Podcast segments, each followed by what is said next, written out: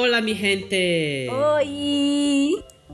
Eu sou o André Santana. E eu sou a Débora Pedrosa. E este é o Desconstrução Literária, o podcast que desconstrói, repensa e faz uma releitura da literatura, mostrando como a literatura não está tão distante assim das nossas vidas, e sim mais perto do que você imagina. Bom, o nosso episódio vai ter quatro blocos e eu vou explicar mais ou menos a lógica dele. Uh, no primeiro bloco, que a gente chama de bloco principal, vamos desenvolver o tema da pauta, né? Que é os caminhos da culinária brasileira na literatura. Esse tema que é tão gostoso, literalmente, de falar, né? Verdade. E aí vamos viajar por diversas regiões do Brasil e se deliciar com os pratos típicos da culinária local, tendo a literatura como guia gastronômico. Já no segundo bloco, que é o Tá Tudo Igual, a gente faz um paralelo do assunto abordado no bloco anterior, né, que é o bloco principal, com os dias de hoje. Vamos trazer iniciativas atuais que fazem uma análise da gastronomia nacional como formadora da cultura. E no terceiro bloco, que a gente chama de Chega Aí, é, vamos trazer a participação do professor e geógrafo Elviton Piper Martins, que vai nos relatar suas experiências com a culinária nacional em diversas regiões. E o quarto e último bloco é o Se Liga Nessa. Nele, a gente dá dicas culturais do que você pode fazer nessa quarentena. Porque é a cultura que está salvando a gente nessa época de pandemia, né? E aí, essa dica cultural pode estar relacionada ou não ao tema do episódio. É isso aí. Antes da gente começar, André, eu vou fazer um convite para quem está ouvindo a gente. Vai lá e assina a gente nas plataformas de streaming. A gente está nas principais. Acesse o nosso blog também, que é o podcast Desconstrução Literária, tudo junto, .blogspot.com, que lá é uma ferramenta complementar ao episódio. Né? Lá a gente disponibiliza textos, imagens, links mencionados aqui no, no, no podcast. Então, vai lá, entra no nosso, no, nosso, no nosso blog e assina a gente nas plataformas de streaming. Dá para seguir a gente também nas redes sociais, a gente está no Instagram e no Facebook com o arroba Desconstrução Literária. E os nossos episódios também são inseridos na, no YouTube. Lá a gente coloca com alguns dias de atraso, mas estão todos os episódios lá também. Então se inscreve no nosso canal Desconstrução Literária e faz todas aquelas coisas, né? Ativa o sininho, deixa seu like, comenta que a gente quer muito saber qual é o seu, a sua visão, qual é o seu a sua opinião, o que, que ficou faltando a gente falar, o que, que a gente poderia falar mais. Então, a gente quer muito ter esse contato com você, beleza? Bom, então esse programa está recheado de novidades, até porque ele vai ser no formato meio diferente, né, Débora? Vai Sim. ser um. Não tem quando você vai nos canais de YouTube ver um vlog que é a pessoa registrando tudo em vídeo de um dia ou um momento especial? Então, esse programa vai ser um vlog de áudio. A gente vai registrar todos os momentos que a gente passou uh, nessa viagem que a gente fez pelo Brasil, experimentando a culinária e tendo a literatura como um guia. Já que a gente vai fazer isso né? Já que na semana passada a gente não gravou, é, não teve programa, né? Justamente porque a gente estava fazendo essa viagem. É verdade. é, é, não, a gente tá brincando assim, na verdade a gente teve problemas técnicos e a gente não pôde gravar, assim, não pôde postar por problemas técnicos. Gravamos, mas não pôde postar, né? Sim. Porque a gente gravou por problemas técnicos. Então a gente tá aqui regravando com novos equipamentos, meu.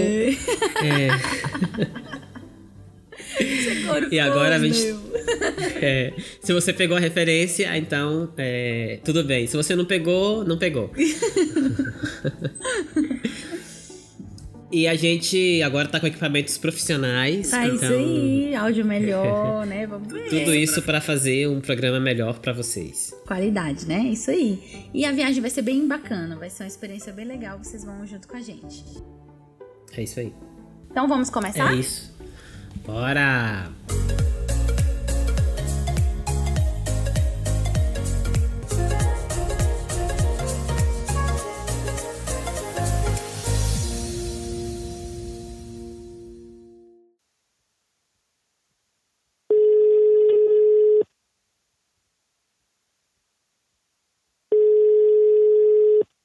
Oi, Débora. Oi? Como é que estão as coisas por aí? Tudo certo. Aqui não tá tão certo assim não, tô meio entediado e tal. E aí, o que que rola? Só pra fazer uma viagem por aí, pelo Brasil? Uau! Bora! Vamos embora! Tipo, a gente, sei lá, vamos sair por aí, vamos pegar os, a literatura e deixar ela guiar a gente por diversas regiões do Brasil e ver o que vai dar. Ai, que legal! Quero! Vamos sim! Então, te encontro em meia hora no saguão do aeroporto. Vambora! Bom, Débora, ainda tem, temos uns minutinhos antes de embarcar para o nosso primeiro destino. Então, já que a gente tem esses minutinhos ainda, vamos conversando. É, sobre essa questão, né, uh, de viajar e esperar que a literatura guie a gente, é, mas uh, na verdade a gente quer viajar e também experimentar, né, o, o, lugar, comendo a comida do lugar, porque eu acho que é uma forma de, de fazer, de conhecer um pouco a região, é, descobrindo os sabores da região. É literalmente consumir literatura, né? é, exatamente. E a literatura, ela, ela ajuda isso. E não é de hoje, né? Porque lá no século XV, com a invenção da tipografia, surgiram os primeiros livros impressos de culinária, que facilitaram e aceleraram a difusão mais ampla de receitas.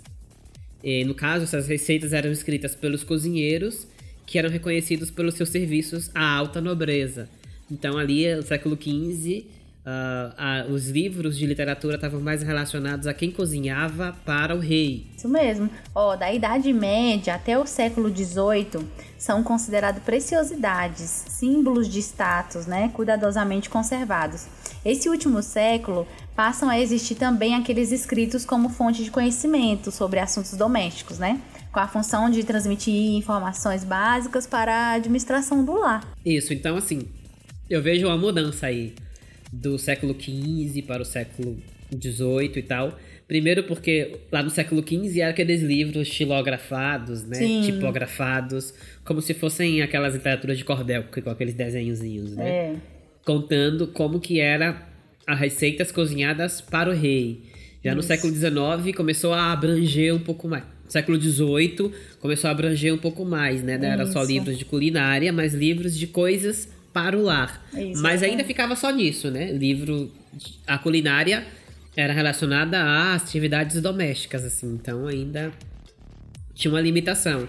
Já o século XIX, que é esse século que eu adoro. é, nesse século começou-se a construir a identidade nacional do Brasil. E a literatura, ela, como resultado e instrumento desse pensamento, começou a relatar mais elementos ligados à cultura brasileira. Ou seja, mais a comida que a gente comia por aqui. Sim. Que até então era rejeitada, né? Uhum. E a culinária é, ajudou o Brasil a construir essa identidade nacional. Exatamente. Aí, André, lá no século XX, já ali o, o, século passado, né, no modernismo, aprofundou esse processo de construção. Então, por exemplo, Monteiro Lobato trouxe a culinária como uma forma de abordar a miscigenação entre índios, brancos e negros. Gilberto Freire, por sua vez, também fez o mesmo, né? Mas ao montar, ao mostrar que não há hierarquia de raças e ao trabalhar o conceito em que todas são iguais e se alimentam de forma parecida. E aí veio o Mário de Andrade, fez uso de uma grande variedade de alimentos em suas obras para reconstruir uma identidade nacional, se afastando ali daquela existente lá do século XIX. E aí que aquela lá ela se baseava na gastronomia europeia, sobretudo a francesa. Exatamente. Atenção, senhores passageiros, com destino ao aeroporto Val de Cães, em Belém, Pará. Embarquem imediatamente pelo portão número 2. Your attention, please. Passengers for Val de Cães Airport on Belém must take immediately your flight on gate 2. Thank you. Bom, André, então essa é a nossa chamada para o Valdecanso, o aeroporto que a gente vai descer lá no Pará. E é isso aí, vamos embora? Bora!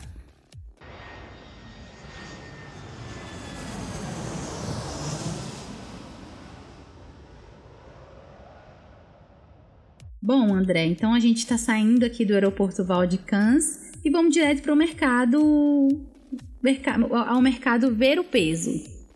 É engraçado o nome desse mercado, né? Curioso, na verdade, o nome desse mercado, porque a origem dele, é, o nome ver o peso é realmente tem muito a ver com o que a gente está falando agora, que é culinária, porque ver o peso era as pessoas precisavam iam a esse mercado comprar ervas, comprar grãos, elas precisavam ver o peso das coisas para depois pagar e levar, né?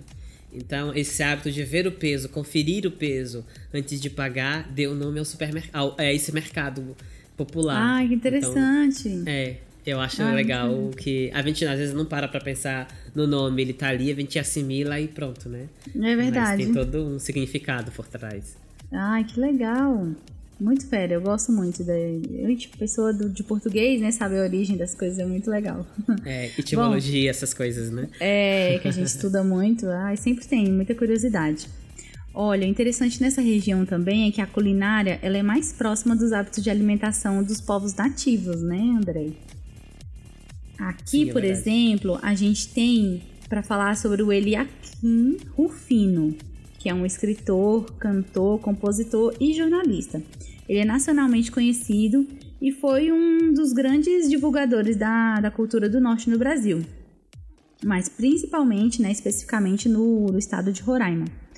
É, ele divulgava a culinária amazônica, que é um dos elementos característicos dos povos dessa região. Ele escreveu um poema chamado Escrevendo na Cozinha, que relata o processo de criação ali, a, a criação dele literária, né? A primeira estrofe, ela fala o seguinte: é, Eu escrevo na cozinha, minha mesa de trabalho. É a mesa da cozinha, é na cozinha da minha casa que acontece o encontro. Da escrita com a comida, da fruta com o papel, dos temperos com as metáforas. Olha, esse esse poema vai estar tá na íntegra lá no nosso blog, desconstruçãoliterária.blogspot.com. Uhum. Aqui tá só essa partezinha que foi a que a gente achou interessante destacar. Muito interessante, né? O escritório e a cozinha. Hoje que a gente está trabalhando mais em home office, né? Ele já tinha também essa visão, né? De escritório e cozinha. Sim. Ah, já é uma dica que você fazer em casa, né? Trabalhe na cozinha. É, trabalhe verdade. cozinhando. Sim, é, eu acho. Meu escritório é a cozinha. Sim, acho que é legal esse trabalho de, de fazer essas metáforas, né? Escrever Sim. também é um trabalho de cozinha e você pode pensar no que você vai escrever enquanto você cozinha. Isso. Dos alimentos você extrai as essências do que você vai escrever. É, é... engraçado, André, sabe o que é? Que todas essas tarefas domésticas, elas. Não sei se para você é assim, mas comigo me aflora tanto a minha criatividade, essas tarefas, e é muito gostoso. Tipo, pensar na pauta do podcast quando você tá varrendo a casa. Né? Exatamente. Né? Lavando uma louça entendo. ou fazendo a é. comida é. mesmo.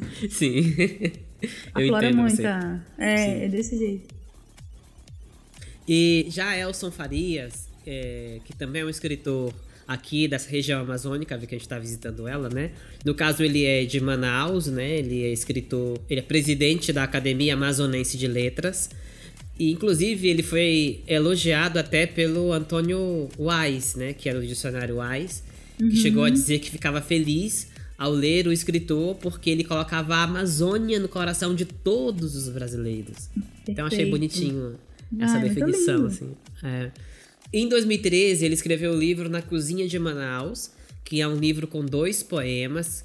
O livro também traz ilustrações e traz receitas da culinária local. No livro ele conta dois, é, dois poemas ali, né? Ele escreve dois poemas, chamado um chamado Pirarucu e o outro chamado Tucumã. É, a gente vai deixar esse livro inteiro, é muito bonitinho, muito bem desenhado, muito bem escrito. Uh, é muito lindo, você olha assim, é, tá em PDF, né? Porque foi um livro digital. Uh, você abre o livro PDF já acha muito bonitinho, muito aconchegante as cores, os desenhos e tal. Uh, então, já que é tão bonitinho, a gente vai deixar ele para vocês conhecerem também Sim. lá no nosso blog completo. E aqui a gente vai destacar um poema que não está nesse livro, né? Que se chama Figuras, em que o autor, ao descrever a região amazônica, ele diz o seguinte: Nossa comida era branca, peixe frugal favas fritas, machiches na água e sal. Então é só esse trecho que eu peguei, porque enquanto ele aqui, Rio Fino, ele dava mais uma coisa teórica aqui na cozinha, era o escritório dele, ele escrevia, uhum. fazendo os alimentos e tal. Eu trouxe uma coisa mais concreta, porque aqui você já tem uma poesia dizendo que alimentos são esses, né? Sim. Que no norte, no caso ali, é comida branca baseada na mandioca, né? Já que a mandioca ali é a base da comida indígena e isso. também da culinária amazônica e do uhum. Brasil como um todo, depois a gente vai ver isso. Uhum. E também ingredientes como machixe, né? Que eu amo machixe. Uhum. Você gosta? Não, odeio. Passo longe. ah, eu gosto do machixe. É, tenho, inclusive tenho saudade de comer machixe, assim, que na Argentina não tem machixe. Ai, tenho saudade. Ai, deve ser horrível. eu, engraçado, eu, toda vez que eu vejo um coronavírus, eu lembro do machixe. É, parece é, muito. Parece. né, um caroço cheio de, perninha, sei lá, de... é igual o machixe mesmo, de verdade. Ixi, agora que eu vou passar longe mesmo. Bom de destacar aqui, falando de comida propriamente dita, André, aqui no, no norte, né, a gente pode destacar o tacacá, tem o tucupi, o guaraná, o açaí, tudo daqui dessa região. Sim. É, aliás, assim, eu não gosto muito de açaí, mas eu acho uma, uma fruta muito bonita, né? O, o, o açaí, o fruto do açaí, aquela cor é, maravilhosa, própria, né? Muito né? assim. É. Sim, é uma e cor que... própria, é verdade. É muito bonito, assim. Mas o, tem essa polêmica, né? Que o norte do país diz que o resto do Brasil não sabe comer açaí, né? Verdade. Eles comem com peixe, comem com, né? E o resto do Brasil come como se fosse uma sobremesa, né? Aí põe o leite condensado, põe leite, tarará. E realmente eles Banana, falam que é uma ofensa com açaí. Aveia. é. Como assim vocês colocam leite condensado no açaí? Guaraná no açaí! o povo foi lá, pegou tudo, botou num, numa bandeja só, né? Mas é, é interessante. É. Bom, o que, que você acha então da gente sair aqui e ir para o aeroporto, a gente descer num aeroporto do Nordeste? Oba! Vamos então. Legal, né? Chegamos bem na hora. O avião já vai decolar. Atenção, senhores passageiros. Com destino a Campina Grande, embarque imediatamente pelo portão número 1. Sua atenção, por favor. Passageros para o aeropuerto de Campina Grande, preséntense inmediatamente en la puerta 2 para acceder a su vuelo. Senhores aceitam um sanduíche seco com pão velho? com recheio sem sabor, uns biscoitos de água e sal, mas só com gosto de água, e umas balinhas coloridas, que só tem gosto de açúcar? Não, obrigado. A gente está numa viagem gastronômica e a gente tem que reservar um espaço na barriga para comida de verdade. é. É engraçado, né, Débora? Como comida de arrião é tão ruim, né? Verdade.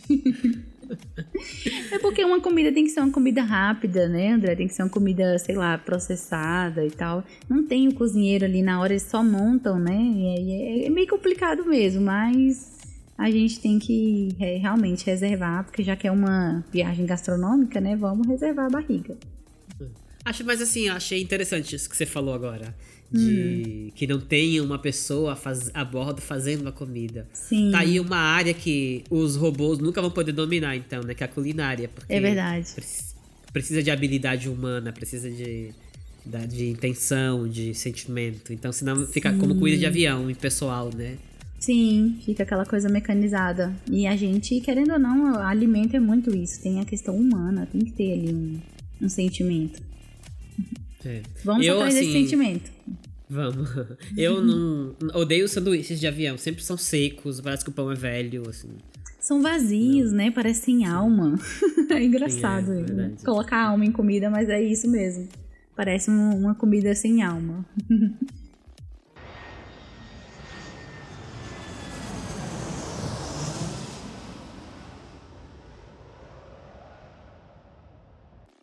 Bom, e a gente saiu agora do aeroporto de Campina Grande e a gente vai direto para a maior festa de São João do mundo. É, inclusive, assim, uh, existe essa rivalidade, né? Parece que Pernambuco também reivindica esse lugar de melhor festa, maior festa Sim. junina do mundo, assim. Sim, mas eles Mas- não têm o maior carnaval de rua, gente. Tem que dividir as coisas aí, né? É, mas aí Salvador e Rio de Janeiro questionam isso também, né? A briga das festas. Mas enfim, vamos ficar com Campina Grande e se você discorda, você manda mensagem pra gente que a gente bate um papo e, e conversa sobre isso. Principalmente se você for de Campina Grande ou de Pernambuco, né? É, exatamente. Ah, e. Bom, se você não mora no Brasil, e. Porque eu sei que tem muita gente que ouve o nosso podcast e não mora no Brasil, É né? verdade, a gente tá muito feliz com isso, viu? Muito obrigada pela sua audiência. Sim, porque a gente sabe, a gente vê nas estatísticas aqui e vê que tem gente de. ah, dos Estados Unidos. Da quem mais, né? Irlanda, do México, tem agora. Da, Da Rússia, É, da Alemanha. verdade, da Alemanha também. Muito bom. E, claro, da Argentina. é. e do Brasil. É, isso aí. Ah, então, a gente, se você não, não entende assim muito o que é uma festa junina, o São João e tal, é uma festa que acontece. Antes era só em junho, né? Por causa do nome junina, mas hoje em dia acontece em julho, em agosto, enfim. Isso. Ela, tá, ela se estendeu em julho agosto e ainda tem festas agostinas. Tem algumas pessoas que falam agostinas, mas continua sendo festa junina, que é o nome Sim, eu acho certinho. bonitinho mesmo. esse nome. Agostina? Agostina, Hoje, é, sim. é legal. Aí falam Angelina também. Mas é Sim. porque é uma festa muito boa. Acho que é a melhor festa na- da nossa época no, no Brasil, né? E ela é muito boa mesmo. Três meses é pouco tempo. E é uma festa muito típica, com comida local e tudo. E era muito é, originária dessa região do Nordeste e agora, hoje em dia, no país inteiro, né? Que se comemora Sim. isso. Sim. mas surgiu nessa região aí. E nós temos ah, nessa região aqui, agora que a gente está em Campina Grande, desfrutando dessa, desse São João, que é o maior do mundo, de acordo com eles, ah, temos o escritor José Almérico de Almeida, né? Que é um grande escritor, um político, um advogado paraibano, que ficou destacado pelo romance A Bagaceira. Nesse romance, ele inaugurou o período que a gente chama de romance de 30, que surgiu ali em 28, mas caracterizou os romances escritos em 1930, em toda essa década. Mas a gente vai destacar aqui outra obra do José Américo de Almeida, que é a, chamada Memórias Antes que Me Esqueça. Nesse livro, o autor relaciona os hábitos alimentares locais. Ele diz assim, ó, em um dos trechos ele diz assim: macaxeira, cará, batata doce, tapioca seca e molhada, beiju, fruta-pão, cuscuz de milho e de mandioca, arroz doce e papa de carimã no café, pirão de ovo, feijoada com carne de sol e toucinho, jerimum, machixe, quiabo, carne assada e mal assada, no jantar, onde a sobremesa registrava mel de engenho com farinha de mandioca, doce de sangue, o tal chouriço e banha de porco com rapadura. Carne verde só aos sábados, dia de feira, quando se abatia gado, guardando-se para o domingo, o dia gordo. Galinha só uma vez por semana. Isso, saliente-se, na casa de um médio proprietário do brejo. Hum, quanta coisa boa, hein? Que ali no, na rapadura. Hum, Assim, aqui a gente vê mais um, assim, um exemplo do que se come no local, né? É. Ah, é muito rico, assim, é muita coisa. É muito, muita verdura, muita fruta, muita carne, muito Sim. doce. E, e, assim, isso no interior do Nordeste. Assim, a gente não vai Exatamente. pegar o Nordeste inteiro, que são várias culinárias. Inclusive, deixa eu falar um pouquinho aqui. Quando a gente fala de comida nordestina, não existe, gente, comida nordestina. É. Existe a comida do sertão nordestino, que é uma, que é essa que a gente citou aqui agora, né? Tapioca, beiju, frutas, farinha de mandioca, arroz doce, comida de festa junina também, paçoca e tal. Ma- e rapadura. E existe a comida do, da- do litoral nordestino, que não tem nada a ver com o interior, é outra verdade. comida, mais voltada para o mar e tal. Sim. Então não existe culinária nordestina. Você fala, ah, vou comer comida nordestina. Não existe isso. É. Vou comer comida sertaneja ou vou comer comida do litoral. é. Então, desconstrua essa ideia. Olha, André, interessante aqui também a gente falar sobre Graciliano Ramos. Ele tem uma obra mundialmente conhecida que é O Vidas Secas, e ele faz uma reflexão sobre a problemática da fome no sertão nordestino, né? É, ele cita, tem uma parte no livro que ele fala da morte da cachorra chamada Baleia, e é na seguinte passagem: A cachorra baleia estava para morrer. Tinha emagrecido, o pelo caíra em vários pontos. As costelas avultavam no fúcsil róseo, onde manchas escuras supuravam e sangravam, cobertas de moscas. As chagas da boca e a inchação dos beiços dificultavam-lhe a comida e a bebida. Então Fabiano, Rabi... então, Fabiano resolveu matá-la.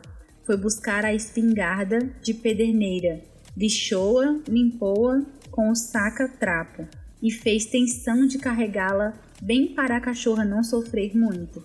Sinhar Vitória fechou-se na camarinha, rebocando os meninos assustados que adivinhavam desgraça e não se cansavam de repetir a mesma pergunta: Vão bulir com a baleia?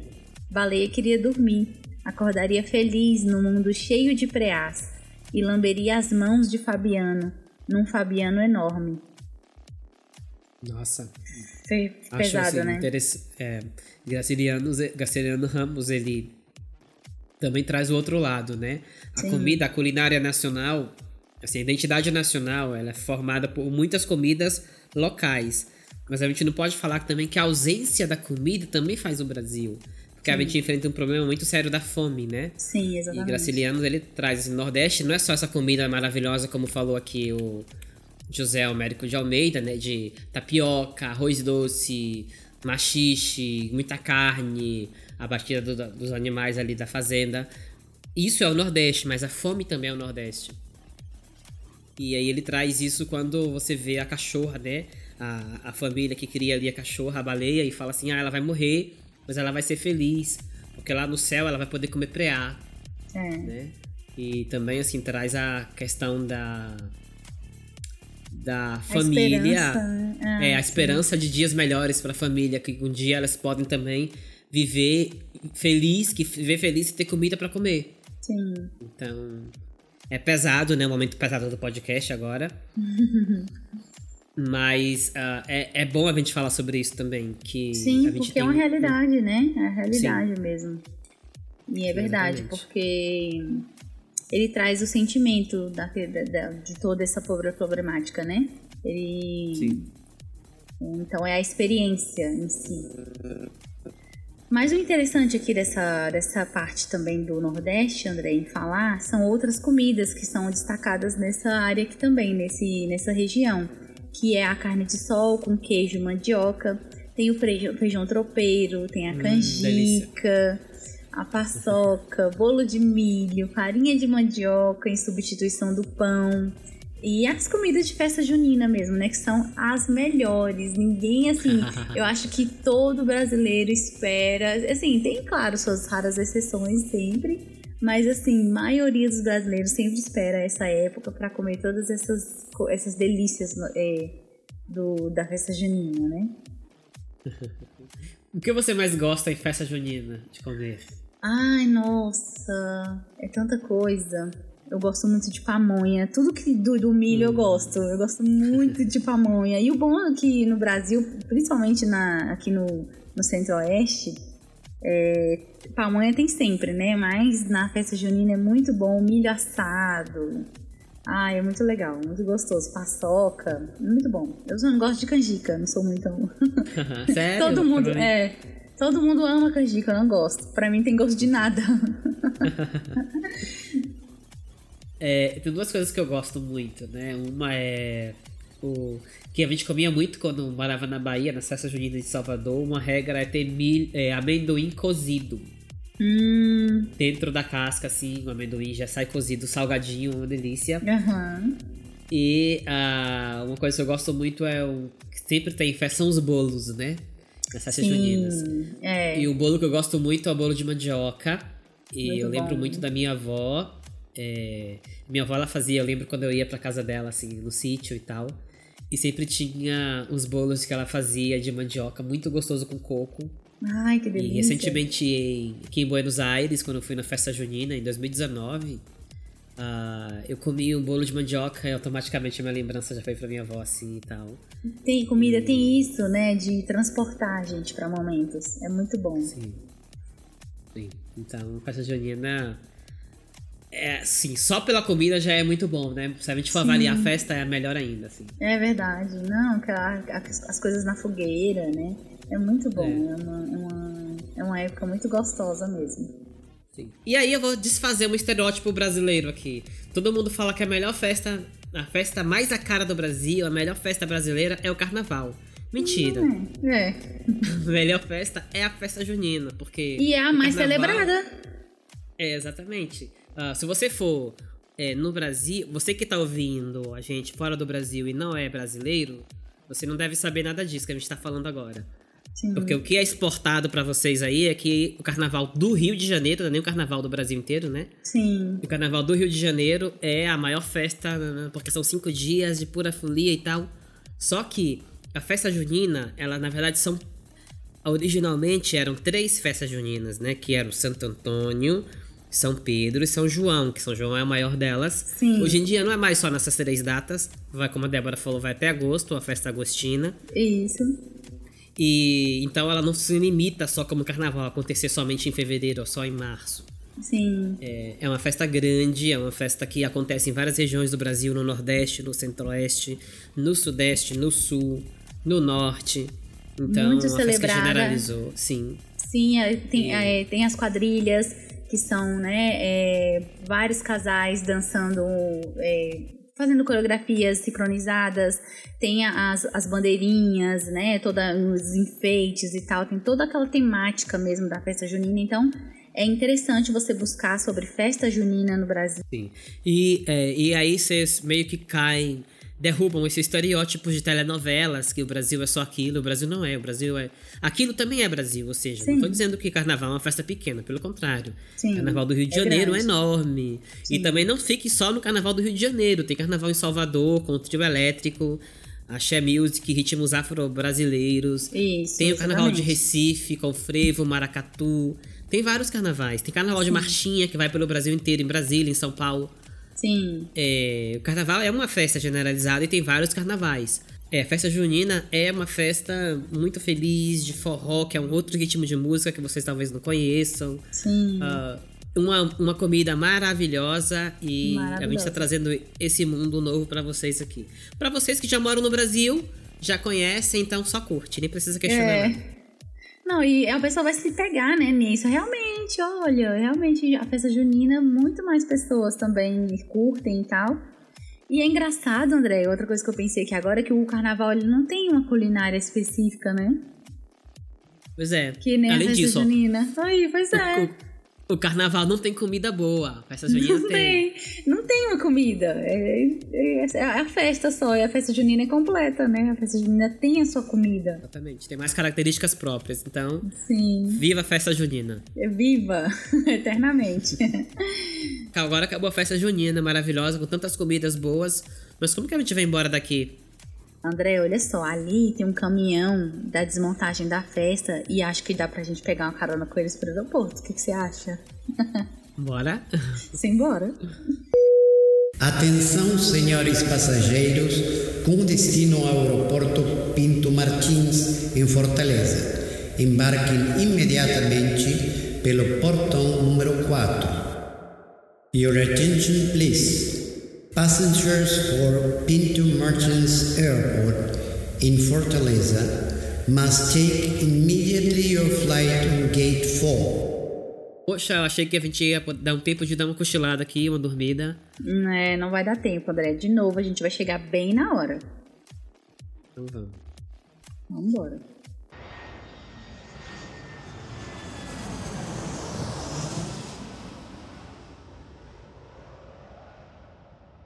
Bom, André, então a gente está saindo aqui do aeroporto Pinto Martins e a gente vai direto para o mercado do peixe, que inclusive hum. não é lá meu, meu lugar preferido, né? Mas enfim, vamos lá, porque é um dos mercados mais visitados aqui, né? Sim. Bom, aqui a gente não pode deixar de falar de Raquel de Queiroz, que a gente até já falou sobre ela, né? Ela é uma grande escritora, citado na, nesse outro episódio que a gente tinha, a gente falou sobre o Memorial Maria Moura. Mas agora a gente pode destacar uma outra obra dela que se chama Não Me Deixes, Suas Histórias e Sua Cozinha. Esse livro é uma espécie de memória gastronômica da escritora e aparece não somente os pratos e as suas receitas, mas também as sensações e as lembranças relatadas por ela. Que a gente é, já, já, até comentou sobre isso, né? Sobre as sensações e as, os momentos que a literatura transporta a gente, né? Bom, André, é, eu acho é, pertinente falar sobre a diferença da gastronomia e da, da culinária. Porque a culinária, ela é a técnica em si, né, da comida. Ela vem trazendo ali quais são os ingredientes e tal. Ela é, ela é mais micro, né? E a gastronomia, ela é macro, ela é mais ampla. Ela tem um significado, ela traz ali o ritual, ela é como se fosse uma ciência. Então a gente tem essa diferença aí que é bem, bem interessante frisar aqui quando a Raquel de Queiroz traz essa questão, né? De falar das sensações e das lembranças dela, porque ela traz essa parte da gastronomia em si, né? E nesse, nesse livro dela, ela traz um, é, um exemplo que é a frigideira de siri e a, e a. Calma ela traz o exemplo a frigideira de siri e a de camarão ou a de bacalhau. E aí ela fala que se for de bacalhau, o peixe tem que ser salgado e desfiado. Se de camarão, os camarões devem ser pequenos, inteiros e descascados. Ou seja, você está vendo que ela vai trazendo ali a riqueza dos detalhes, né, da, da coisa, como para poder realizar o prato, né? Exatamente. Aliás, se eu fosse você aí de casa, eu já estaria anotando essas dicas aqui da Raquel de Queiroz, né? É. Pra fazer ali a frigideira de bacalhau, de camarão, assim, pequenos, descascados e tal, de salgar. É, já vai anotando aí, porque além de um podcast de literatura, isso aqui está se revelando um verdadeiro podcast de receitas, né? De como fazer comida, então. Sim, verdade. Bom, e uh, vou, já que a gente está aqui no litoral nordestino, eu vou falar sobre o Luiz da Câmara Casado, que é um escritor apaixonado por peixadas também, como eu. e ele escreveu a série livro chamada Antologia da Alimentação Brasileira. Para o escritor, a mandioca é a soberana da culinária brasileira, pois foi o primeiro alimento a ser citado pelos portugueses. Então lá no comecinho, quando Portugal começou a explorar o Brasil, eles precisavam se alimentar nessa nova terra, né? Então eles começaram a observar os índios e viram que os índios comiam mandioca. Então, é, para Luiz da Câmara Casado, como a mandioca foi o primeiro prato a ser citado e como ela é usada tão versatilmente em todos os alimentos que a gente come hoje, vários alimentos que a gente come hoje, uh, ela é a grande rainha, né? A soberana da culinária brasileira. E ele também enaltece a importância do leite de coco, que é um alimento usado em várias receitas. Ele cita ali o bobó de camarão e as muquecas maravilhosas que eu adoro e faço uhum. em casa pelo menos uma vez por mês. Ai, muito massa, André. É legal esse negócio da questão da mandioca, porque a gente vê que ela é muito presente até hoje na nossa vida, né? Então, é no beiju, que é feito ali na tapioca. Eu falo beiju na Bahia. Não, minha é, avó. mas pode ser os dois. É... Tem essa, eles dizem que tem uma diferença, mas eu não sei qual é e não me interessa. É, pois é. Não, vamos lá, tem a tapioca. Tem a questão da mandioca cozida mesmo, né? Que é feita ali com, com carne, servida com carne. Ou a, a mandioca. Eu amo mandioca frita, né? E aí tem, tem a farinha de mandioca em si, né? Então a mandioca ela tá muito presente até hoje. A gente não para pra pensar, mas ela tá muito presente. Então, pra você ver que ela veio lá do século, né? Século XVI e até hoje ela é a, um alimento mais presente na culinária brasileira. Em todas as regiões, é. né? Engraçado que a gente passou pelo norte já hoje, mas esqueci de falar que a mandioca também lá é bastante consumida em um prato muito típico que é tucupi, que é um suco, né, feito da mandioca. Eles eles é, extraem esse suco da mandioca e cozinha ele, porque a mandioca crua é venenosa, né? Você não uhum. pode comer ela. Isso. Então eles cozinham o suco e viram um suco amarelado. E eles usam esse suco para em diversas receitas, como pato no tucupi, camarão no tucupi. Esse, esse, as coisas são co cozinhadas nesse caldo muito característico da região. E tem o próprio tacacá, que é as folhas, né? Ali da mandioca, Sim. que dá uma espécie de formigamento na boca e tal, assim, na língua. E tenho curiosidade de saber como é isso, inclusive. Mas aí a gente vê que a mandioca, ela é muito, como você falou, versátil mesmo. Né? Ela pode ser consumida de diversas formas. Sim, e é consumida, né? Ela está presente, está muito presente na nossa culinária. Bom, a gente não pode deixar de falar de Josué de Castro. Ele é um escritor, geógrafo e tem outras formações também. Esse recifense publicou em 1951 o livro chamado Geopolítica da Fome, em que ele se posicionou contra as interpretações demográficas, que entendia que a fome era uma consequência de excesso populacional e prescrevia um controle de, de natalidade em massa. E aí ele cuidou de desnaturalizar a fome mais uma vez e demonstrou os, os, vários fatores biológicos, geográficos, culturais e políticos pelos quais a fome gera a superpopulação, né? Então ele, ele, ele, ele abrangeu isso melhor, né? Ele, ele foi contra essa, essa premissa que dizia que era sobre que era só a, a, o excesso populacional, né? É uma questão muito mais profunda. Exatamente, né? Muitas vezes a fome é política, né? Ou seja, as pessoas do lugar querem manter essa situação de fome da população continuar Sim, é dependendo de assistência social para conseguir votos e tal. Exatamente. É, e não é só a questão da seca, de não ter alimento, de ter muita gente. Até porque o Brasil é um país que produz muito alimentos, tanto para alimentar sua população e sobrar para exportar. Exatamente. Então, um dos países assim, mais produtores de alimento do mundo. Não era para passar fome, é. mas tá, a gente tem má distribuição desse alimento, não chega a quem precisa. Sim. Eu acho interessante falar também assim que Josué de Castro falava da mesma coisa que Graciliano, Graciliano Ramos falava lá na questão de vidas secas, das pessoas passando fome. Ele queria mostrar que ah, o Brasil ele tem muita comida local, mas também tem muita fome local.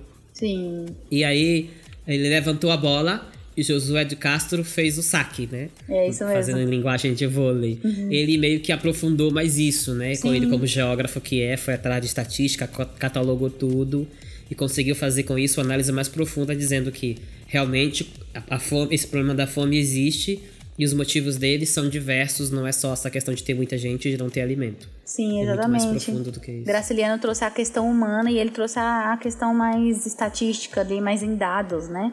Então, para provando mais uma vez que a fome ela é uma questão de gestão, né? Sim. Bom, agora enquanto o nosso aqui no mercado do peixe o nosso prato não fica pronto, que tal a gente dar um mergulho rápido, é, já que o mercado está em frente ao mar mesmo, a gente é. tem que aproveitar essa oportunidade. Vamos, vamos sim. Inclusive, André, eu vou ter que ficar no meu feijão com arroz maravilhoso, né? Porque o peixe não vai, o peixe não desce. Mas a gente, a gente pode assistir um stand-up do humor cearense, né? Que é um humor, assim, sem igual. E qualquer feijão com arroz fica com outro gosto, né? Aqui. E de sobremesa? Eu vou de rapadura. Lógico, amo rapadura.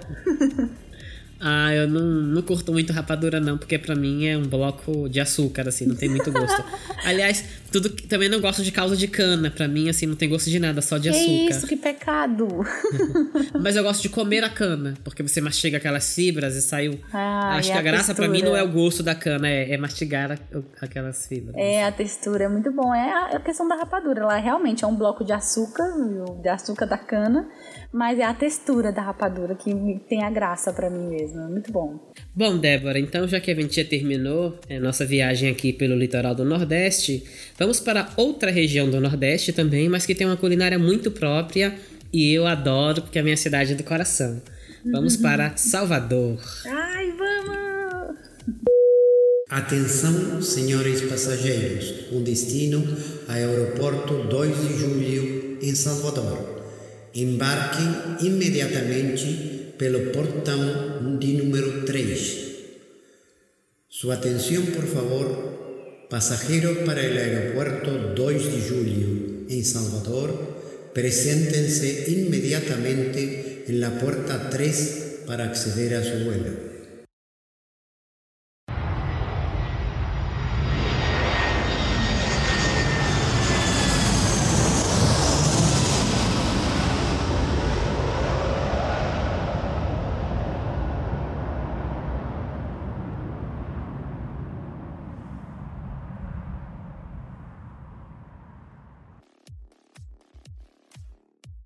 Gente saiu aqui agora do aeroporto 2 de julho A gente vai sair de metrô e a gente vai direto pro mercado modelo, né? Todo mundo já ouviu falar desse mercado, maravilhoso. E aí, enquanto a gente tá indo, a gente pode falar sobre Gilberto Freire. Ele é um escritor e em sua famosa obra Casa Grande e Senzala, é, fala dos alimentos como exemplificador da classe social. E aqui ele cita muito a culinária de matriz africana, que é o vatapá, o caruru, o peixe de no dendê, o munguzá, o acarajé, o abará. Ele tem um livro também, é, no livro Açúcar, Uma Sociedade do Doce. O escritor ele resgata a influência da cultura ibérica, com seus doces, sobretudo em Pernambuco, estado produtor de caldo de cana. E aqui ele traz a, a fusão da cana-de-açúcar com as frutas tropicais. Os pratos citados são os bolos de tabuleiro e alguns doces com ingredientes locais, como o coupe regional, com cocada e sorvete de tapioca, né? Um caramelo de coco por baixo do sorvete da tapioca e uma cobertura de goiabada. Hum, parece ser bom, hein? Nossa, sim. É, quando eu, eu assim, só de ouvir falar, eu já imagino o sorvete, assim, com aquela caramelo de coco por baixo, aí vem duas bolas de sorvete de tapioca, e, e depois por calda, cima um caldo de goiaba, Ai, assim. Muito hum. bom. Aliás, se você também é, ficou curioso para saber como é isso, a gente vai deixar a receita desse coupe lá no nosso blog. É isso aí. Nossa, vale a pena. Yeah. Vou fazer. Sim. e a, agora que a gente já chegou no mercado modelo, é, eu queria falar muito de um escritor que não é assim daqui de Salvador, ele é do sul da Bahia, mas é, é Bahia, tá tudo em casa, é. né? Que é o Jorge Amado, né? O tão conhecido Jorge Amado. Sim. Ele usava e abusava da culinária local em suas obras como elemento não só de localização geográfica, mas também como para despertar os sentimentos no leitor. Aí aqui já é diferente, né? Tipo, Jorge Amado deu um passo a mais. Ele não só fazia reflexões ou contava é, o que se comia para a, a gente se localizar na história, mas a comida trazia características dos próprios personagens. Por exemplo, quando é, o próprio título, Gabriela, Cravo e Canela, assim, o alimento já é, é, já é caracterizador da obra, do livro, do personagem. E a questão das frutas, né? A gente lembra uma pessoa sensual, a Gabriela, comendo um caju ou uma outra fruta, uma manga, com a mão. Então, assim, a sensualidade da Gabriela tá na forma como ela come também. Uhum. É, a questão do alimento agora já vai muito mais além, né? Ele aparece quase como um elemento principal do personagem principal. Sim. E dentro desse livro aparece o acarajé e o vatapá de camarão, que eu adoro. Uh, no outro livro dele, que é Dona Flor e seus dois maridos, que a gente também já citou aqui no podcast em outro episódio, a culinária também é determinante para a personagem Flor, pois é cozinhando que ela ganha independência financeira e consegue sustentar seu marido Vadinho. Uh, também tem o personagem nesse livro Mirandão, que em uma cena despretensiosa e de boca cheia, ele diz que brutos são aqueles que não gostam de azeite de dendê. Presente. então, assim, não é querendo jogar indireta, mas já jogando. Bruta. Você precisa refinar o seu paladar. É. E tem a questão ali do bolo de puba, que é engraçado. Quando eu tava pesquisando isso essa, pra pauta do podcast, esse nome não ficava na minha cabeça. Bolo de puba, bolo de puba, bolo de puba. E como eu sou, assim, minha família é baiana, eu mandei a mensagem para minha mãe, né? Mãe, manhinha, chamo minha mãe de manhinha, se vocês não sabem, tá? Porque eu morei minha infância em Salvador, então a gente lá chama a mãe de manhinha. Uhum.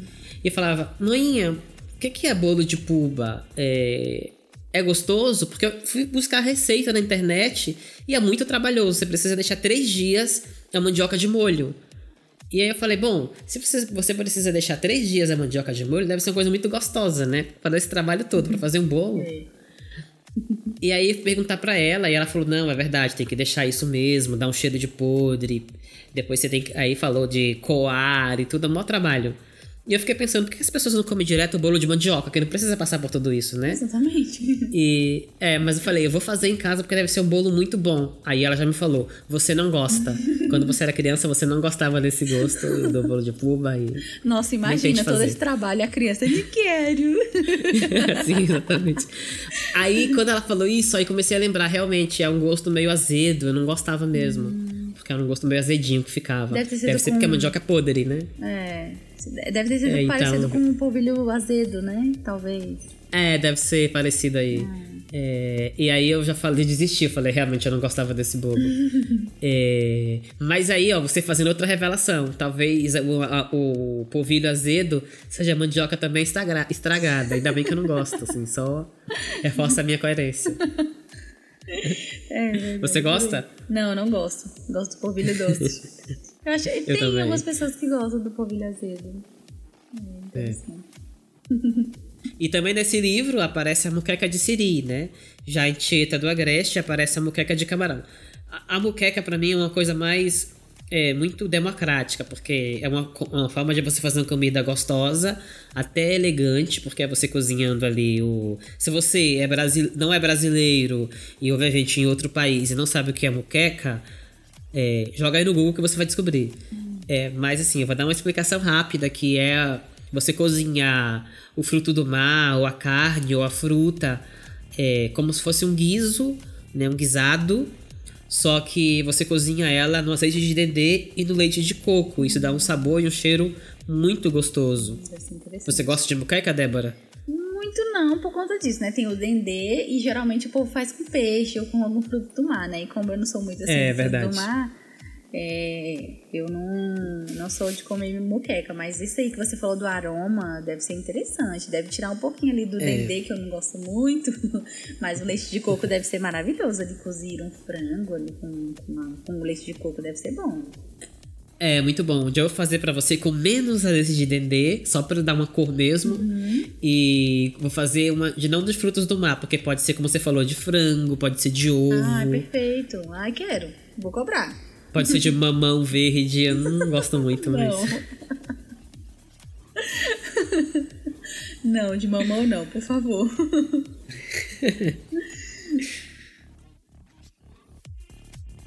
É, faz... Agora que a gente tá no metrô, saindo do mercado modelo e voltando pro aeroporto para ir embora já de Salvador. Ah. Uh, é, senti saudade também, senti saudade também. Uhum. Uh, que é. Vamos fazer um pouco dessa análise, que aqui a cultura muito é afro, né? Mas a de Sim. origem africana. E como ela resistiu ao preconceito, né? Porque lá na época da, da colônia e do império. É, eram vistos como alimentos de porco, né? Assim, a gente não vai comer essa comida de, de negros, de desalmados, de animais selvagens. Era tido como lavagem, e, né? É, até como lavagem e tal. E depois a culinária africana, é, afro, ela foi resistindo e, e hoje é até elegante você comer uma muqueca. Vai comer uma muqueca de camarão no restaurante para você ver quanto que é. Sim, uma feijoada, nossa. Uma feijoada e tal. Então, assim, hoje ela resistiu tanto que hoje é, ela é até chique, elegante. Até a feijoada, que é o prato típico do Brasil no mundo inteiro. Então, ela. Tipo, a, a culinária afro resistiu a tudo isso. Hoje ela saiu por cima e falou: na cara de vocês vocês não colocavam lá embaixo, agora eu tô lá em cima. então... Sim, é isso mesmo. Reinventada, repaginada. Sim. E agora, deixando Salvador, vamos para onde? Para onde? Aonde? Vamos para a cidade maravilhosa, ah, Rio de Janeiro. Amo! Atenção, senhores passageiros, com destino ao aeroporto Santos Dumont, no Rio de Janeiro. Embarquem imediatamente pelo portão número 1. Your attention please. Passengers for Santos Dumont Airport, Rio de Janeiro, must take immediately your flight on gate 1.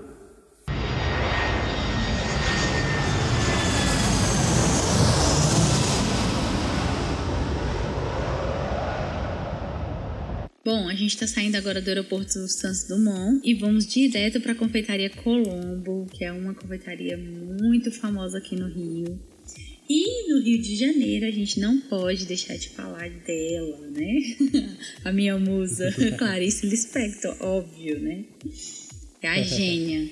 E aí na obra dela, a última obra que ela postou, que ela publicou, é, em A Hora da Estrela, ela conta, tem a Macabeia, que é a personagem principal, e ah, ela era uma moça tão pobre, tão pobre que ela só comia cachorro quente. Cachorro quente que é um, um prato tão, tão popular no Brasil, né, André? Cada um tem a sua releitura, Sim. mas é um cachorro quente no Rio, por exemplo, ele é bem diferente do de Brasília. Por exemplo, a, a cereja do bolo do cachorro quente do Rio de Janeiro é ovo de codorna, acredita? Ah, nossa, que Dizem que é o principal. Meu Deus do céu, não, acho que eu não consigo nem imaginar um cachorro quente com ovo de codorna. Nem faz sentido. Eu só consigo imaginar porque eu fui na Lapa uma vez e me venderam cachorro quente com ovo de codorna. Falei, Ué, pra que é. isso? não, pro cachorro quente. Eu falei, não, não tem nada a ver, com cachorro quente, não ovo de codorna. Pois é. é. Eu acho muito estranho, assim. Lá em São Paulo também tem uma coisa estranha que eles colocam purê de batata, Sim. cenoura ralada no cachorro quente. Como é que pode, gente, fazer uma salada no cachorro quente? Bom, aqui em Brasília pra gente faz muito sentido o queijo, faz muito sentido a salsicha, óbvio. Faz muito sentido é, batata, palha, milho, agora cenoura, purê de batata, meu Deus do céu, não faz sentido. Enfim, mas cada um tem não. a sua, sua releitura, né? Mas a Clarice é, trouxe aí esse prato tão brasileiro. Sim, é verdade. Inclusive, tem alguns lugares que nunca ouviram falar do que a gente come muito em Brasília, que é o cachorro quente na chapa. Sim, é verdade, é verdade é sempre no molho, né? E aí o na chapa, que ele é o Sim. mais sequinho, não, não faz sentido, é verdade. Bom, nesse livro também, ela fala que a, essa personagem principal, a Macabeia, fica muito admirada com o café da tarde, cheio de rosquinhas açucaradas, né? Que ela tem, inclusive, muito parecido com o que a gente tem aqui na, na confeitaria Colombo, né, André? Sim, verdade. Esse livro também é maravilhoso. Esse livro também aparece as madeletes de chocolate. Que também são uma coisa que a gente já come com os olhos, né? Sim, a gente primeiro come com os olhos, na é verdade. Bom, a gente não pode falar também, não pode deixar de falar também de Ferreira Goulart. Ele tem um poema que me marcou muito, sempre quando ele, eu lia na faculdade, ou lia, eu lia antes eu tive o primeiro contato, acho que no ensino médio, com esse poema, ele me toca muito, porque ele traz um contraste também da, de classes sociais em um mesmo alimento. Então, os versos de Ferreira Goulart no poema O Açúcar diz assim: O branco açúcar que adoçará o meu café nesta manhã de Ipanema não foi produzido por mim, nem surgiu dentro do açucareiro por milagre. Vejo-o puro e afável ao paladar como beijo de moça, água na pele, flor que se dissolve na boca. Mas este açúcar não foi feito por mim. Este açúcar veio da, da mercearia da esquina, e tampouco o fez o Oliveira, dono da mercearia. Esse açúcar veio de uma usina de açúcar em Pernambuco, ou no estado do Rio, e tampouco o fez o dono da usina. Esse açúcar era cana, e veio dos canaviais extensos que não nascem por acaso, no regaço do vale. Esses lugares distantes, onde não há hospital nem escola, homens que não sabem ler e morrem de fome aos 27 anos, plantaram e colheram a cana que, vir, que viraria açúcar. Profundo, né, André? Nossa, uau, ele fez toda uma análise aqui num poema só. Sim, um alimento só, né? E ele fez essa reflexão aí de num poema só e num alimento só uma reflexão tão profunda sobre as classes, né? Falar sobre uma usina, pessoas que morreram aos 27 anos e no interior de Pernambuco passou o mesmo açúcar, foi fabricado o açúcar que está adoçando ali o café dele, que ele está em Ipanema, né? Um lugar com outra realidade no Rio de Janeiro. Sim. É, eu acho legal essa, esse encontro, assim, que é da gastronomia, né? O encontro da comida com análise social, com uma geografia do país. É, acho um, uma coisa maravilhosa quando isso acontece, assim. Sim. Acho que é um outro grau de profundidade, um outro grau de análise quando isso acontece. Exatamente. Onde nascem os gênios, a... né? da literatura. É, exatamente. e também a gente vai falar que a gente está aqui no Rio de Janeiro, né? Vamos falar aqui dessa região culinária do litoral do Sudeste e tal. A gente pode falar de Machado de Assis, que é o, o, sei lá, já é um apresentador, porque toda semana tá aqui no nosso, nosso podcast, né? É o terceiro Sim, temos nós dois, porque o terceiro é a Clarice Ah, é e ele é o verdade, quarto, né? sim. Clarice é outra que sempre tá aparecendo aqui. E, e Machado, ele observava as transformações que o Rio de Janeiro passava ali no final do Império e no início da República. E isso também se refletia na forma da alimentação, porque surgia na capital, na então capital do, do Brasil, né, que era o Rio de Janeiro, surgiam bares, confeitarias e restaurantes. E nesses lugares os pratos eram servidos à moda francesa, mas também tinham pratos ibéricos e pratos da culinária local ganhando cada vez mais espaço. Então, aquilo que a gente já falou, o, o século XIX ele tentou construir uma identidade nacional, mas sempre que a identidade nacional era branca, era europeia, e a comida também era branca, era europeia, o que se comia na corte era o que as pessoas queriam comer. E de repente começou a mudar isso, né? O século XIX foi passando, as transformações foram ocorrendo e a culinária local começou a ganhar espaço. Mas assim, por uma questão de que de resistência, como a gente falou, da culinária africana também, afro-brasileira também. Sim. A culinária ela foi ganhando esse espaço independente do ranço que as pessoas tinham com ela. E aí, Machado escreveu ali em Dom Casmurro, né? Onde, é, os pratos já locais, como a- onde aparece a cocada.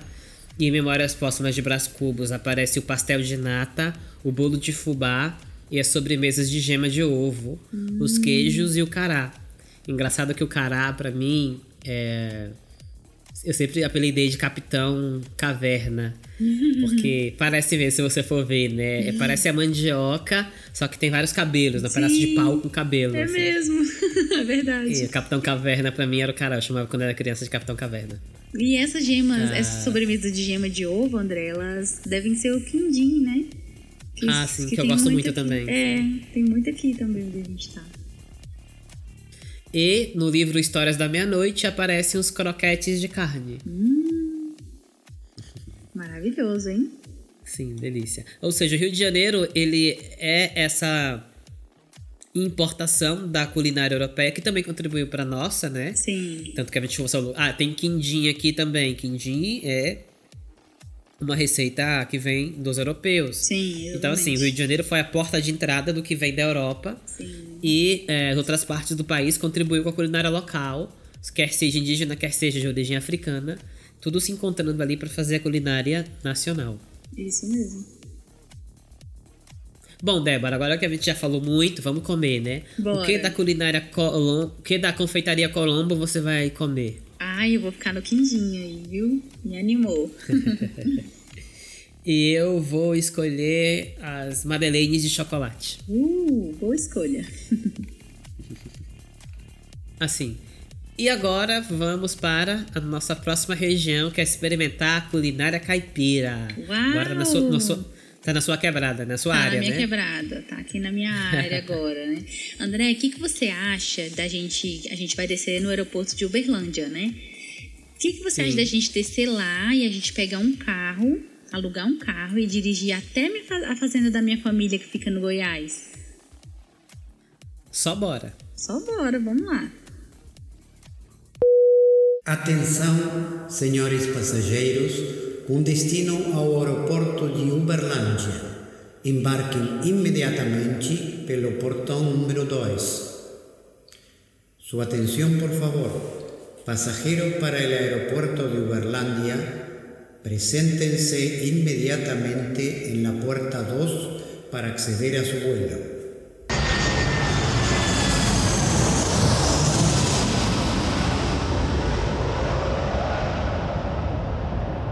Bom, Débora, chegamos a Uberlândia, a terra do Uber. e. Já que a gente já tá no nosso carro indo para nossa fazenda lá, a fazenda da sua família, Sim. ah, acho importante a gente falar aqui que aqui em Minas tem um escritor chamado Pedro Nava, que a gente já falou sobre ele aqui no nosso podcast. Sim. Principalmente ali naquela, naquele episódio das doenças e pandemias, onde, a gente falou, onde ele descreveu ali a chegada da febre amarela no Brasil.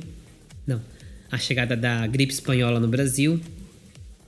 E agora a gente vai falar sobre outra coisa que ele tocou, que é um tema polêmico, né? Porque ele problematizou a origem da feijoada. Para Pedro Nava, a feijoada não tem origem na, com na comida dos escravos nas fazendas, e sim na culinária europeia. Ele chega até a exemplificar que a França e a Espanha é, eles conseguem. Eles têm um prato ali que junta tipos de feijão com carne e faz um prato, um, um guisado que se parece muito à, à feijoada do Brasil.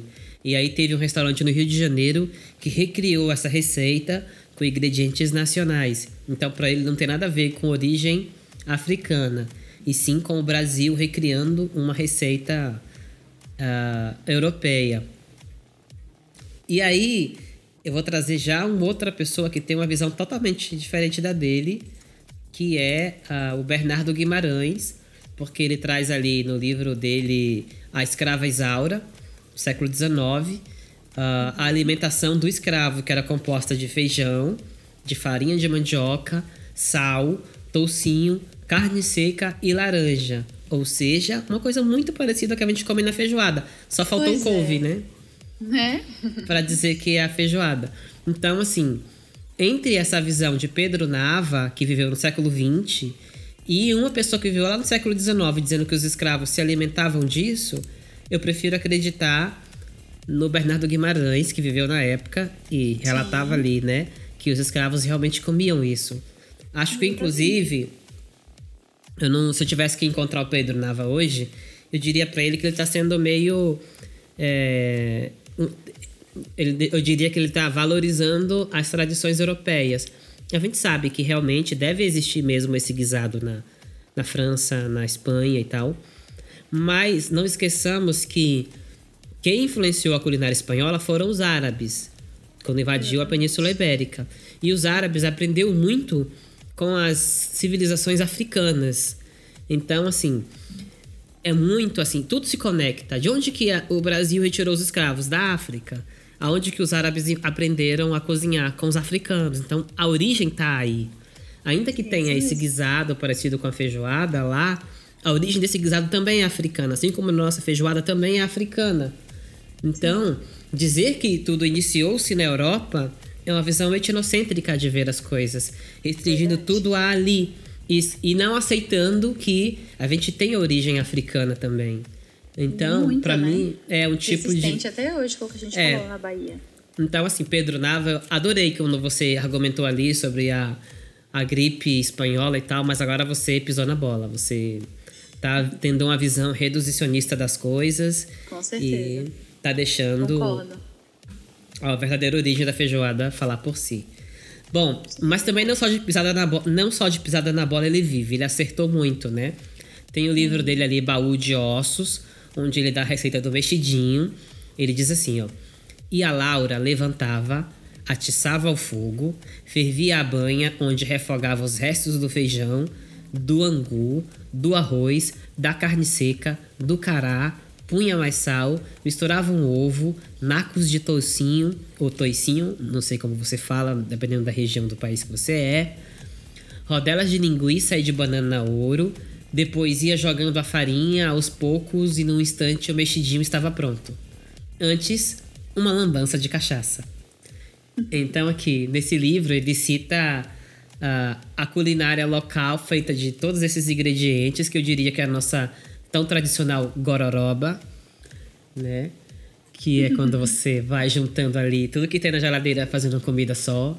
E geralmente fica é uma delícia, né? Sim, sempre fica. Muito bom. E também ele também citava doces de mamão maduro, doce de mamão verde, doce de carambola, doce de laranja, doce de jaca, a cocada preta, a cocada verde, a geleia de mocotó, a canjica de milho verde e a pamonha na palha.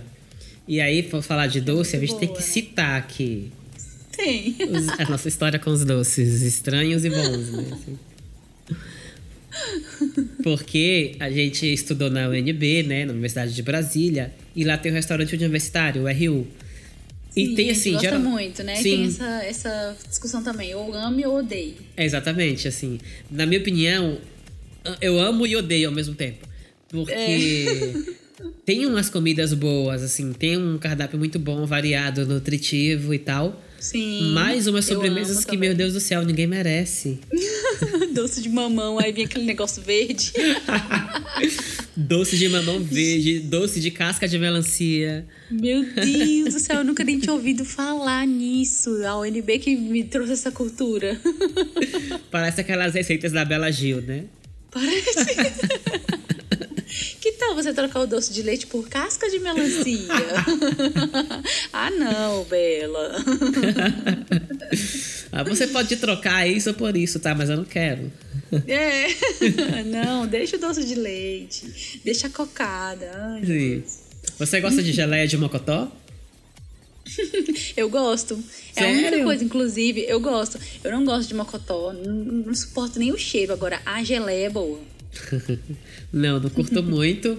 E. Ah, eu tenho que falar uma coisinha aqui. Ele fala canjica de milho verde. Vamos lá. Na região de Salvador, a gente falou um tal de mungunzá. É. Ah, é porque o que em Brasília se chama de canjica, que é aquela coisa. É, aqueles milhos brancos cozi- cozidos no leite e tal, e você joga ali uma canela, um cravo e tal. Isso que vocês chamam de canjica em Brasília, na Bahia, mungunzá. E o que, que eles chamam de canjica? É o que vocês chamam aí no Brasil de curau, que é o que o Pedro Nava chama aqui de canjica de milho verde. É o curau. Então, que é aquele mingauzinho, né? que vem é aquele mingauzinho de milho verde. e. Exatamente, tal. É de milho aqui no Goiás mesmo. Que é na Bahia e em Minas é canjica. Nossa. Então, já fica essa dica diferente. quando você for à festa junina na Bahia pedir canjica, eles vão te dar o curau. O Se você, curau. se você comer a canjica que você não gosta, né? Você não vai se confundir É. com isso. Mas seria munguzá. E a pamonha, né? Tão deliciosa. Nossa, pamonha é muito bom. Sempre, sempre. Sempre que eu posso comer, eu como pamonha. Saudade, aqui não tem isso. Ai, é verdade, André. Nossa, muito ruim. Você prefere pamonha doce ou salgada? Doce. Salgada eu não consigo nem, nem botar na boca. Já dá um embrulho. É. Pra mim tem que ser doce. Pra mim, fa- pamonha salgada não existe. Pois é, e o povo tem aquelas com linguiça, né? Tem aquelas bem apimentadas, tarará, aquelas bem, bem elaboradas, né? É uma janta, na verdade. Olha, sabe, sabe, tem coisas que pra mim não descem. Uma delas é pamonha salgada e a outra é pizza doce. Nossa, não, pizza doce. Não Meu Deus do céu, eu amo pizza doce. De chocolate, de banana. Não. E é porque eu não gosto de banana na comida, mas eu aprendi a gostar de. de. De, de pizza de banana. Inclusive, essa prática de colocar banana na comida é do goiano. eu odeio isso. Meu Deus do céu, se tem uma coisa que eu odeio, é isso. A pessoa tá comendo e põe uma banana no prato. E o goiano faz muito isso, ele ama comer com a banana no prato. Odeio, odeio.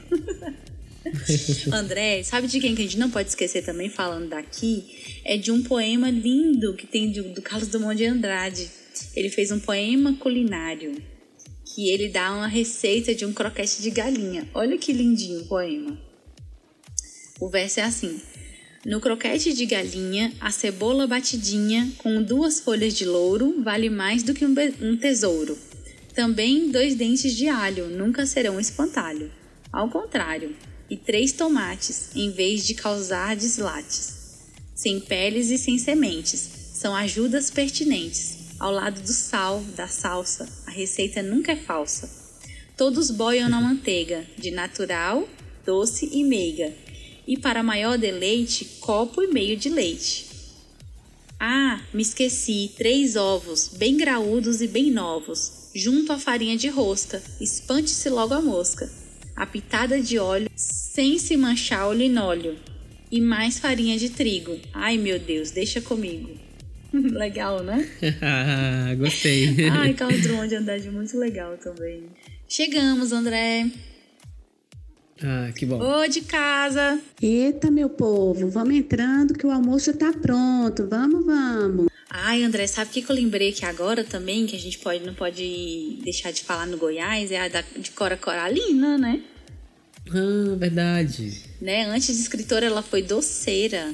E aí ela afirmou que se sentia mais doceira, na verdade, doceira e cozinheira do que escritora, né? Em entrevistas, ela contou que fazia doces, né? E tem o poema Todas as Vidas, ela declara: Vive em mim a mulher cozinheira, pimenta e cebola, quitute bem feito, panela de barro, taipa de lenha, cozinha antiga. Cora fazia caixas de doce e vendia. E aí eram doce de laranja, figo, mamão, mangaba, caju. E aí tinha uns outros doces, né, gaiatos, que ela enfiava ali no meio dos outros doces para os clientes. Então imagina, ó, ó a, a, esperteza dela, né? E aí era o doce de abóbora, o de coco, doce de leite, por exemplo. Agora olha só como é que os doces mais vendidos eram de laranja, figo, de mamão, que a gente acabou de falar que é um doce feio. E aí os melhores, os mais consagrados hoje, que são o de coco, que vem da cocada também, o de doce de leite, que é muito consumido no Goiás, no, em Minas. E eram os que eram colocados ali como doces gaiatos, né? Olha que coisa. Sim. Eu acho é, interessante porque ela trazia esse conceito de hierarquia dos doces. Sim. Diferente de Pedro Nava, ela não achava que tinha uma culinária que era mais é, se fundamentava mais o Brasil que as outras, né? Sim. Mas ela via que na prática as pessoas preferiam os doces do que os outros. Então o que ela fazia? Vou preparar uma caixa de doce para vocês, mas eu vou colocar o que vocês querem comer, mas também vou colocar o que vocês não querem. É, é o que vocês não querem, o que eu quero que vocês comam. Então, que eram esses doces que não são unanimidade, com doce de abóbora ou de coco, com doce de leite com coco. É, e ela fazia isso para que as pessoas tivessem essa experiência mais completa em comer os doces locais, né? Sim, verdade. Um desses doces também que ela colocava como de pouca hierarquia, que as pessoas não gostam, é o doce de buriti, né? Sim, nossa, que... até hoje eu odeio esse doce. Ô, bichinho parece estragado.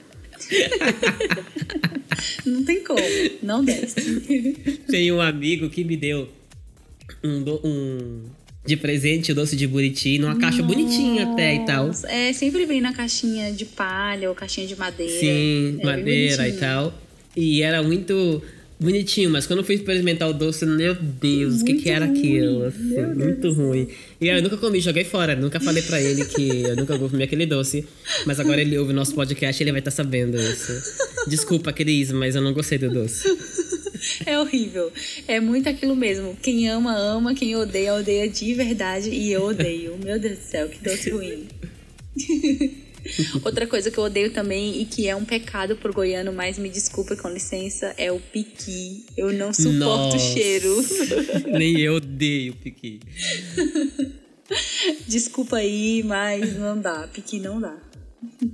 Estraga o arroz, assim, estraga né? tudo. Se você não gosta do. Sim, estraga o que você coloca. E aí, quando eles falam assim, não, mas você não gosta do cheiro, mas você vai gostar do, do, do gosto. É a mesma porcaria, assim. Sim. Aquele cheiro ruim é aquele gosto boca. ruim. Fica horrível.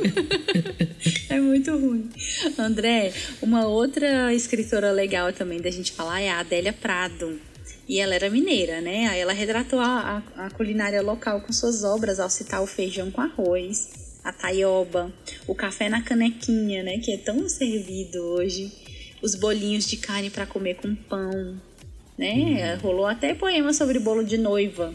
Tem um poema dela que ele, o, o poema confeito, ele fala assim: Quero comer bolo de noiva, puro açúcar, puro amor carnal, disfarçado de coração e sininhos, um branco, outro cor de rosa, um branco, outro cor de rosa.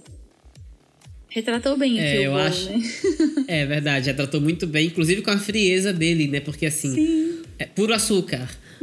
pra mim, o, o bolo, esses bolos de festa, de casamento, não tem gosto de nada, assim. Sim, aquele É o mesmo glacê, sabor né? sempre, né? É, só é. glacê. Só tem sabor a glacê. Aí você e... pega a massa, açúcar, pega o recheio, açúcar, é verdade. Sim. Sim, claro que tem um amor envolvido das pessoas pela festa de casamento, mas no sabor não tem gosto de nada. Bolo de confeitaria é a mesma coisa, né? Você vai lá, o bolo mó gostosão e tal. Quando você parte ele, vai comer gosto de açúcar só. Ah, é verdade. E essa mesma coisa, né? De, da questão também do bolo ser muito igual. O bolo de casamento é muito igual, né? Sim. Ela traz aqui, né? Um branco, outro cor-de-rosa. Um branco, outro cor-de-rosa. Assim, Sim, as ela mesmas bem. cores, as mesmo, tudo, assim, o mesmo tudo. É muito padronizado esse bolo. Não A gosto, gente sei. lendo, a gente lendo, a gente consegue, né, ter a experiência. É incrível isso. Sim, é verdade. Ah, eu acho engraçado que, assim, eu se- sei que eu tô decepcionando várias noivas que estão ouvindo o nosso podcast, mas eu sinto muito falar, o bolo só tem significado pra você. Para os outros, o bolo de casamento é o mesmo bolo de casamento em qualquer um, então é só uma burocracia. André, sabe o que é engraçado? Você falou isso aí, agora eu lembrei. A noiva, quando ela vai escolher o buffet, ela, ela experimenta vários pratos, né? Vários bolos e tal. E mal sabe ela, né? Que todos têm o mesmo gosto pro convidado. Sim. E ela faz ali todo. Não, eu quero isso, que essa combinação com esse, tarará. E pra gente tem o mesmo gosto, né? Sim. Amiga, foca mais nos salgados, que a gente enche, enche a barriga ali, então. É, não, no buffet, né, e tal, que ali sim, aí tem uma diferença, né? Não ponha no seu cardápio goiano um arroz com piqui, pelo amor de Deus, vai infestar a sua festa. Se colocar, não me convida. A mim também não, por favor. E ainda assim, nessa região é, da culinária caipira, porque a culinária caipira é composta por suas sub-regiões, né? Culinária mineira, culinária goiana e a culinária paulista também. E aí nós temos na culinária paulista o Monteiro Lobato, né? Que é esse grande escritor também, versátil pra caramba. E ele, é, existe uma bíblia da culinária brasileira que se chama Dona Benta Comer Bem. Ah, que não sei se foi é, Monteiro que se escreveu, porque eu não consegui encontrar essa fonte de quem escreveu o livro, mas é um livro bastante é, vendido, né? Vendeu mais de um milhão de cópias, inclusive, até hoje. E ele, a- apesar de levar o nome da Dona Benta, quem cozinhava nas histórias da, da, da tia. Da, nas histórias de Monteiro Lobato, era a tia Anastácia, né? Ela era que faz as melhores quitutes ali na história do, do sentido capão amarelo. E aí a gente vê que não sei se foi realmente coisa do Monteiro Lobato, que quis, na verdade, dar o prêmio. Na hora de premiar, de levar o nome do livro, não foi uma negra, foi uma branca, Dona Benta. Ou se foram as pessoas da época que, acostumadas ao negro nunca levar os créditos pelo que ele faz, deu o o nome do livro a Dona Benta. Tanto que a farinha, que a gente. Uma marca de farinha de trigo muito conhecida, que é a Dona, Dona é, Benta. Dona Benta, né? E não é a tia Sim. Anastácia. Então, Sim. olha o questionamento aí pra você fazer em casa. É. É, e aí, a tia Anastácia, ela cozinhava nas suas histórias. Nas histórias de Monteiro Lobato. Picadinho, mocotó, virado de feijão com torresmo, cocada, leitão à pururuca, banana, marmelo, costela com angu de fubá, broa de milho, bolinho de polvilho, peta, café coado na hora e outras delícias que faziam parte da culinária caipira do Vale do Paraíba. É, tá bem. Tá bem na cara que isso daí não é da Dona Benta. Sim. Dessa toda a culinária assim caipira, assim que ele citou aqui, eu não gosto muito da broa de milho. Broa de milho é muito consumido aqui no Goiás e Minas. Mi- Mineiro não consegue ficar nem pão de queijo, nem sem pão de queijo, nem sem broa. É, pão de queijo assim, eu sou super fã e pra mim é uma das melhores comidas do Brasil.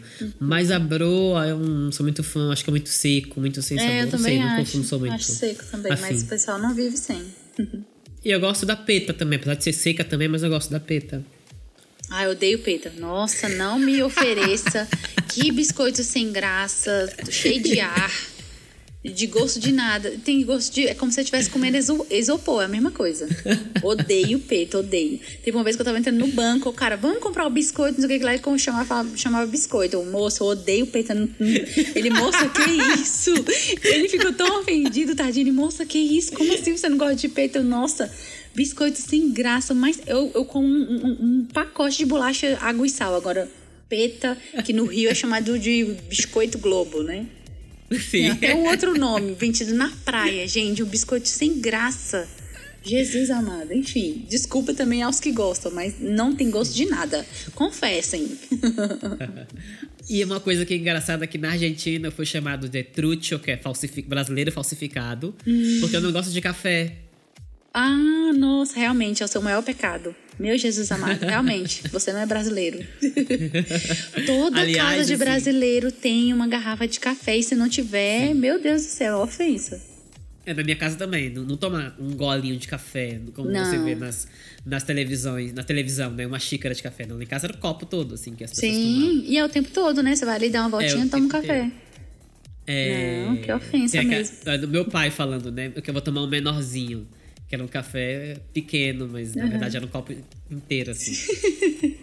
e eu não gosto de café, pra mim é a mesma questão do piqui. Já o cheiro pra mim já me ofende, então... Nossa, gente, eu amo. Meu Deus, não tem cheiro melhor do que um cafezinho passando na hora. Que isso? Você lembra daquele dia que a gente saiu com nossos amigos e tal, e serviram um drink que era feito de café? E uma amiga nossa tava tomando, eu não vou citar nome porque ela não autorizou a gente falar aqui sobre É. ela, né? E aí ela ah, tava tomando um drink de café e era bonito. Eu falei, o que que tem aí? Ela, ah, quer experimentar?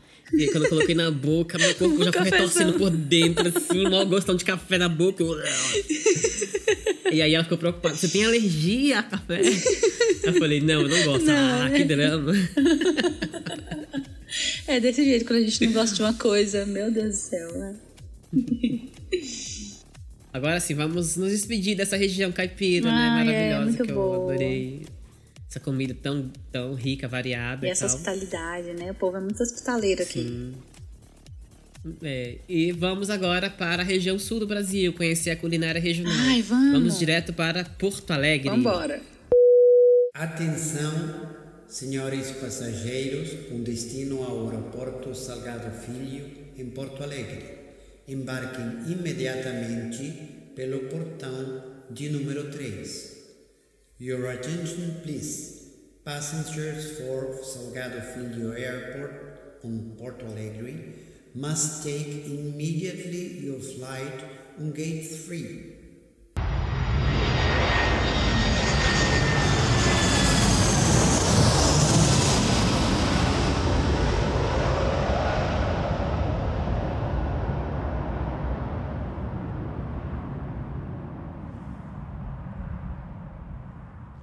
Sim. Bom, então a gente está saindo aqui agora do aeroporto Salgado Filho e a gente vai direto para o mercado municipal, Uhum. que é outro, é um ponto, um ponto muito, muito falado aqui, né? Muito Sim, interessante para ir. Sim, assim, eu gosto desse mercado porque metade dele cheira a erva, né? Assim, não erva maconha, gente, calma. Ah, erva culinária, né? Uhum. Ai, Alecrim, açafrão, é, coentro, cebolinha, então salsa.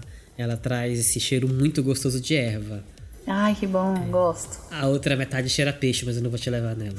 é, por favor, vamos. A gente já visitou muito peixe nessa viagem. Aqui, André, a gente não pode deixar de falar de Luiz Fernando Veríssimo, né? Que é um outro escritor, assim, bem. é, muito, muito gênio também, né? E com a irreverência que ele tem em escrever, ele conta seus gostos no livro Mesa Voadora. E aí ele fala com do seu gosto com a maçã, com o ovo, com pastel de beira de estrada. Meu Deus do céu, eu amo pastel de beira de estrada. Eu gosto de Eu- pastel, mas eu tenho medo de, de comida assim de beira de estrada, que eu passo mal com qualquer coisa, né? e eu, é, eu então tem não tive muita mesmo. experiência muito boa assim de comer uma coisinha de beira de estrada, Ai. não. Então eu prefiro não comer, mas eu sei que, tipo, o cheiro é convidativo, né? Do pastel. assim, Nossa, saindo é do- bom do demais. Aquele daqui da Viçosa de Brasília, o famosíssimo, eu não dispenso. Inclusive era o meu, meu, meu programa preferido quando eu trabalhava lá, na, lá perto, lá da rodoviária. E aí, quando eu recebia sempre, o primeiro, o primeiro, a primeira parada do salário era na Viçosa para comer aquele pastelzinho. E parece que ali tem um gosto diferente, é muito bom. Eu, eu amo esses pastéis.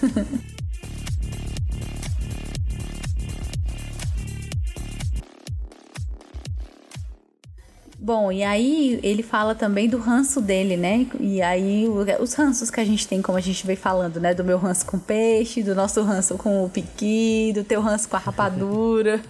ele tem o ranço dele também que era com a salsinha. Olha isso, que pecado. Quem é que tem ranço com salsinha, gente? Maravilhoso, tão suave, tão gostoso.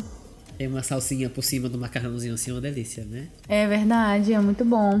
Aqui também, André, o pessoal chama, não sei se é igual Curitiba, você vai falar isso pra mim melhor, mas lá em Curitiba o pessoal fala, chama salsicha divina, né? Sim, é verdade. é tipo na Bahia, falar se você quer o calajá quente ou frio. É.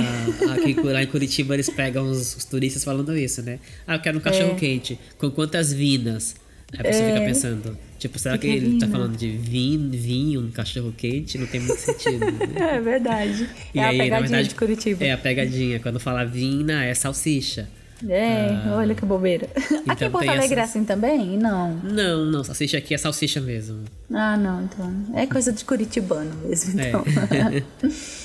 aqui a gente tem, na comida região, a gente tem o churrasco, as chimias, né? E o barreado.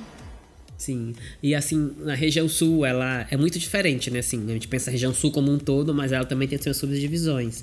Sim. Por exemplo, essa questão da, da cultura do churrasco, que é do gaúcho, do gaúcho uruguaio, é, do gaúcho brasileiro, do Rio Grande do Sul e da Argentina, do gaúcho argentino. É, é muito forte. E as chimias, que são tipo geleias, né? Compotas é, onde eles pegam, comem como se fosse geleia no pão, né? Compotas de frutas naturais e tal. Uhum. E Esse tem nome um barreado. tão diferente, né?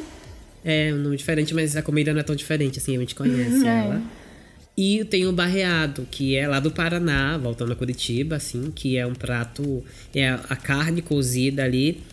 É, depois eles desfiam ela e pega o caldo e mistura com farinha. Então você come a carne desfiada com o caldo misturado com a farinha. Ali é o barreado, prato, prato típico deles. Inclusive, eu comi no restaurante em Morretes, que é uma cidade que fica na serra, descendo ali Curitiba pra praia. E é uma experiência uh. muito boa. Inclusive, lembra aquela viagem que a gente já marcou de pegar um trem antigo em Curitiba e descer até Morretes? Sim. Quando chegar lá, a gente vai comer um barreado. Ai, quero! Já super aceitei. e é, no sul, ali em Santa Catarina, tem uma experiência muito engraçada com pirão. E aí me fez até refletir um pouco, mas primeiro eu vou contar a experiência depois a reflexão. Uhum. Que uma vez em Joinville, eu fui almoçar na casa de uma família e tal, e o prato era peixe cozido. Então, e era o peixe cozido com pirão. E aí as pessoas da casa falaram: "Ah, você vai comer, hoje você vai fazer o pirão. Vamos ver ele fazendo o pirão". Então eu pensei, eu vou cozinhar, eu vou ter que ir pra cozinha fazer o pirão. tudo bem, eu faço. Pirão é fácil fazer, né? Ah, e aí, tipo, eu esperei que eles falassem, não, pode vir. E não falavam. Aí trouxeram caldo do peixe para a mesa, trouxeram os pratos, trouxeram a farinha. E falou, pronto, agora vai fazer o pirão. Eu, como assim? Não vou fazer o pirão? Não, vai fazer o pirão. E aí eu percebi que tinha alguma coisa que não estava batendo. Porque uhum. para mim fazer o pirão, eu tinha que ir pro fogão fazer o pirão. Sim, e para eles fazer é um o pirão, prato, né? É, na mesa ia fazer o pirão. E aí depois eles perceberam que não tava rolando, aí falaram: ah, ele não sabe fazer pirão. Pegaram o meu prato, as mulheres mais velhas, né? Uhum. E fizeram pirão. O pirão deles é o caldo do peixe no prato e joga a farinha e mistura. Ali pra eles ah, já é um pirão. Fazendo ali no próprio prato, montando, né? E é para mim, é que venho assim, Bahia, Rio de Janeiro e Brasília, dos lugares que eu morei. Pirão é dentro da panela, o caldo tá ali fervendo, você joga a farinha, mistura e deixa cozinhar um pouco, é formar aquela aquele caldo meio pastoso, né, e tal. Sim. Aquilo é o pirão pra mim. É verdade. É assim que eu conheço então, pirão também. É, exatamente. Então aí eu comecei a pensar como a receita ela varia do, do, no Brasil inteiro, né? Mesma receita, ela vai variando, ela tem várias formas de serem feitas. É, então a gente nunca pode chegar com uma verdade, né? Ah, porque a comida, esse prato é isso, não. Onde eu moro, esse prato é feito assim. E tem até a questão de como os pratos se transformam, se a gente for pensar, porque a peixada, ela existe no Brasil inteiro, né? Desde o norte, Sim. ali, Amazônia, até o sul. Em Santa Catarina se come peixe, Rio Grande Sim. do Sul. Mas eles gostam de fazer a, o peixe cozido, a peixada, e coloca batata e tudo. E de repente você chega ali na Bahia, no Espírito Santo, surge o leite de coco no peixe, que é a muqueca, que é a peixada, Sim. só que com azeite de dendê e leite de coco vira uma outra comida. Exatamente. Então, os pratos vão mudando dependendo da disponibilidade de alimento que tem, porque você não pode falar no Rio Grande do Sul para fazer uma muqueca com a peixada que eles fazem, porque lá não nasce coco, porque é frio.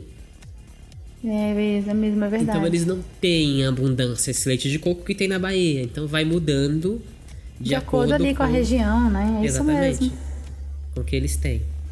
E aqui já tem a questão dos pastos também, né? Que eles têm. Aí tem essa facilidade também com, com o churrasco e tal, Exatamente. né? Exatamente. A criação. Ah, interessante. Muito rica aqui a cultura, né? A gente pode, André, sabe o que a gente pode fazer agora? A gente pode sair totalmente do sul e subir lá para Cuiabá. O que, que você acha? A gente pega um voo direto e desce lá. Vamos então, choque térmico, né? choque térmico. Atenção, senhores passageiros, com destino ao aeroporto de Cuiabá, embarquem imediatamente pelo portão de número 4. Su atención, por favor, pasajeros para el aeropuerto de Cuyabá. Preséntense inmediatamente en la puerta 4 para acceder a su vuelo.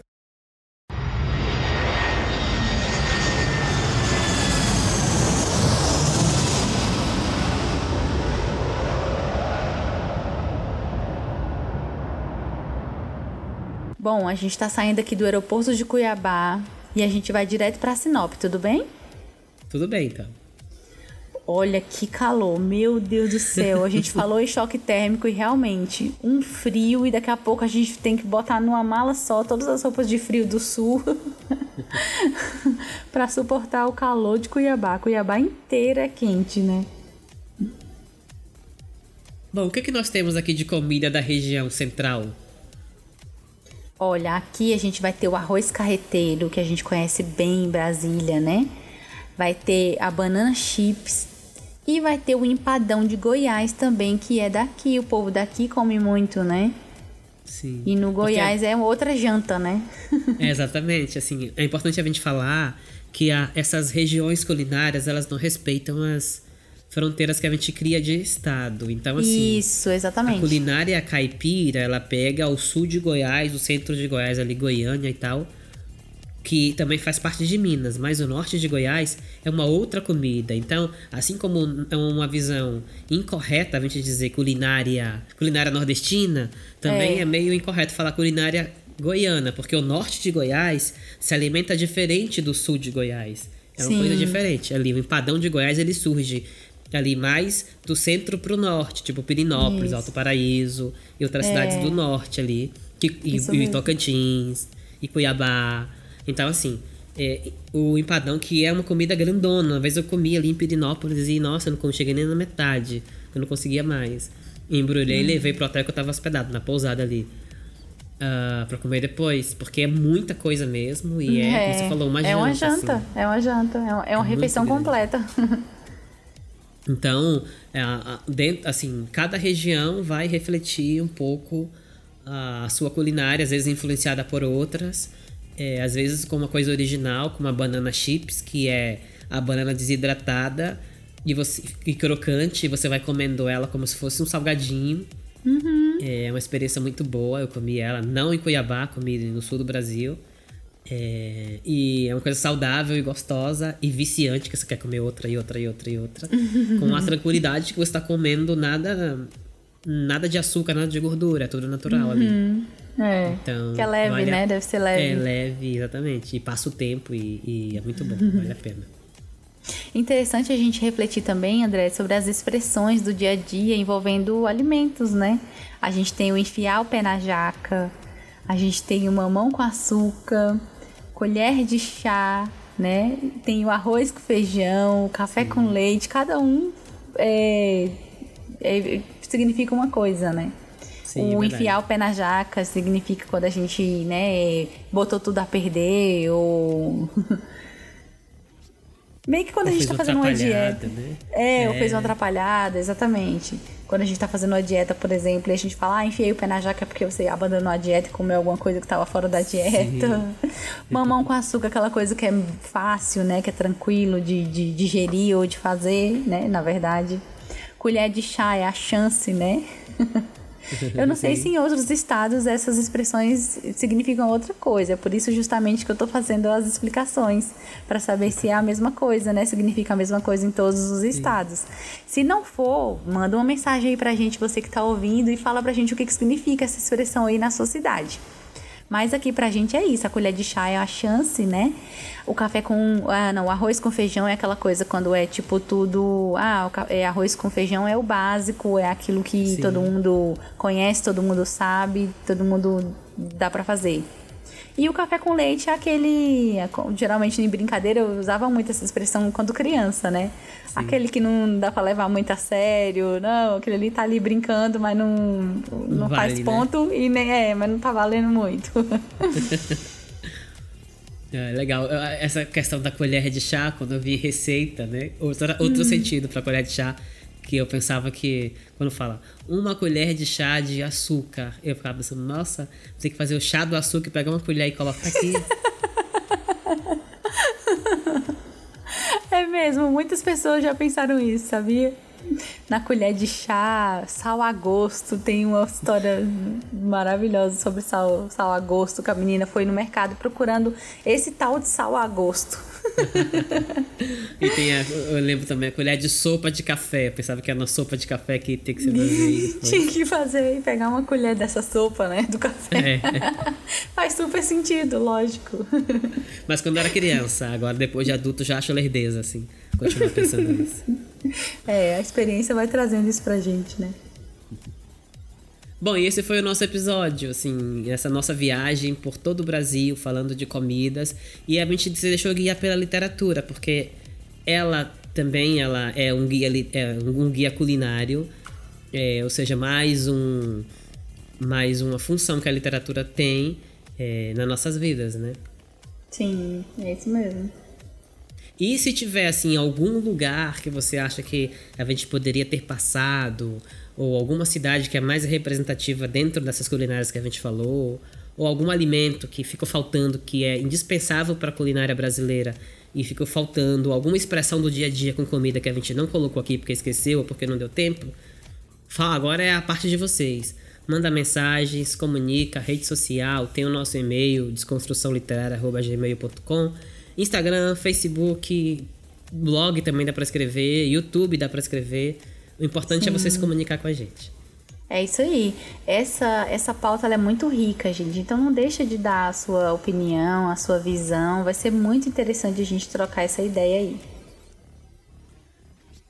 E vamos para o nosso segundo bloco. Tá tudo igual. Tá tudo igual. Tá tudo Tá igual. tudo igual.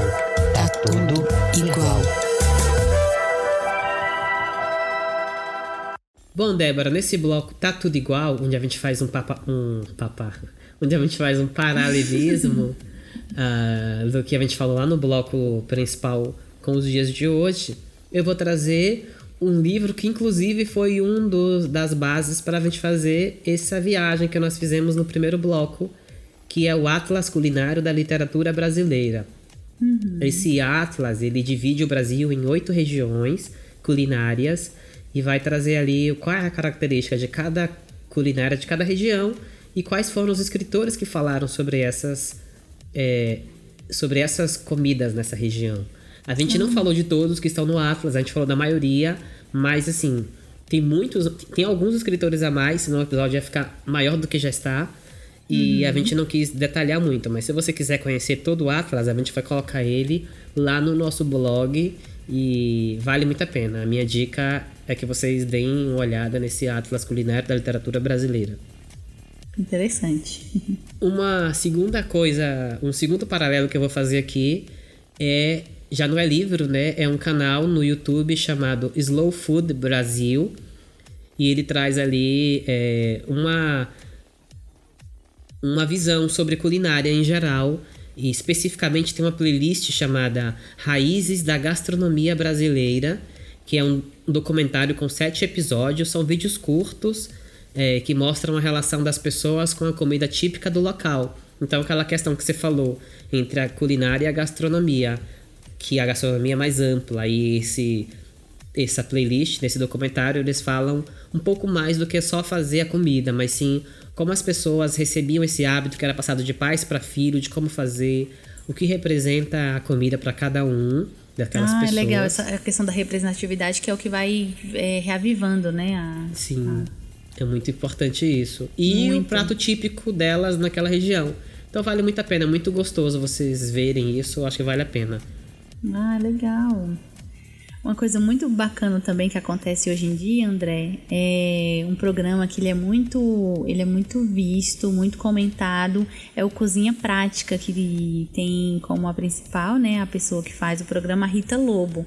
Ela tem muitos livros e tem esse programa que ele passa na TV fechada, mas é, dá para encontrar no YouTube e tal. E é legal que quando ela cozinha, ela vai falando sobre a origem do prato. Ela tem alguns livros falando é, como cozinhar coisas simples, até coisas mais sofisticadas. Ela é italiana, então ela vai falando muito sobre é, a origem de muitos pratos que a gente tem aqui no Brasil, né? Que veio de lá da Europa. É muito legal esse programa dela. Os livros também são riquíssimos, tem vários, tem para todos os tipos é, de gostos e preferências e tal. Então é, é muito interessante conferir o trabalho dela e, e é muito tudo isso que a gente falou aqui, né? Ela vai visitando todas as regiões e vai falando sobre essa. Ela não só cozinha, né? Mas ela é, é gastronomia, como a gente veio falando. Tem uma ciência ali, ela vai falando sobre a ciência de cada de cada prato, do o porquê que dá aquela reação, né, quando faz uma mistura e a origem, né, que é o interessante. Então ela vai tendo uma conversa gastronômica muito interessante, é muito muito rico. Rita Lobo Cozinha Prática é o programa e livros é só procurar livro Rita Lobo que você Rita Lobo que você vai encontrar vários, vários vários livros dela riquíssimos. É, gostei da dica também. então vamos agora para o nosso terceiro bloco. Chega aí. Chega aí. Chega aí. Chega aí. Chega aí. No terceiro bloco, é, nós vamos trazer o nosso convidado hoje, que é o Eviton Piper Martins, professor, geógrafo, gaúcho de Santa Maria. Ele vai trazer ali um pouco essa visão que ele tem da geografia com culinária, vai falar um pouco pra gente da culinária gaúcha, de comida da infância dele, e também vai falar de uma experiência que ele teve viajando para outra região do Brasil, experimentando a culinária local. Olá, ouvintes do podcast. Um prazer enorme.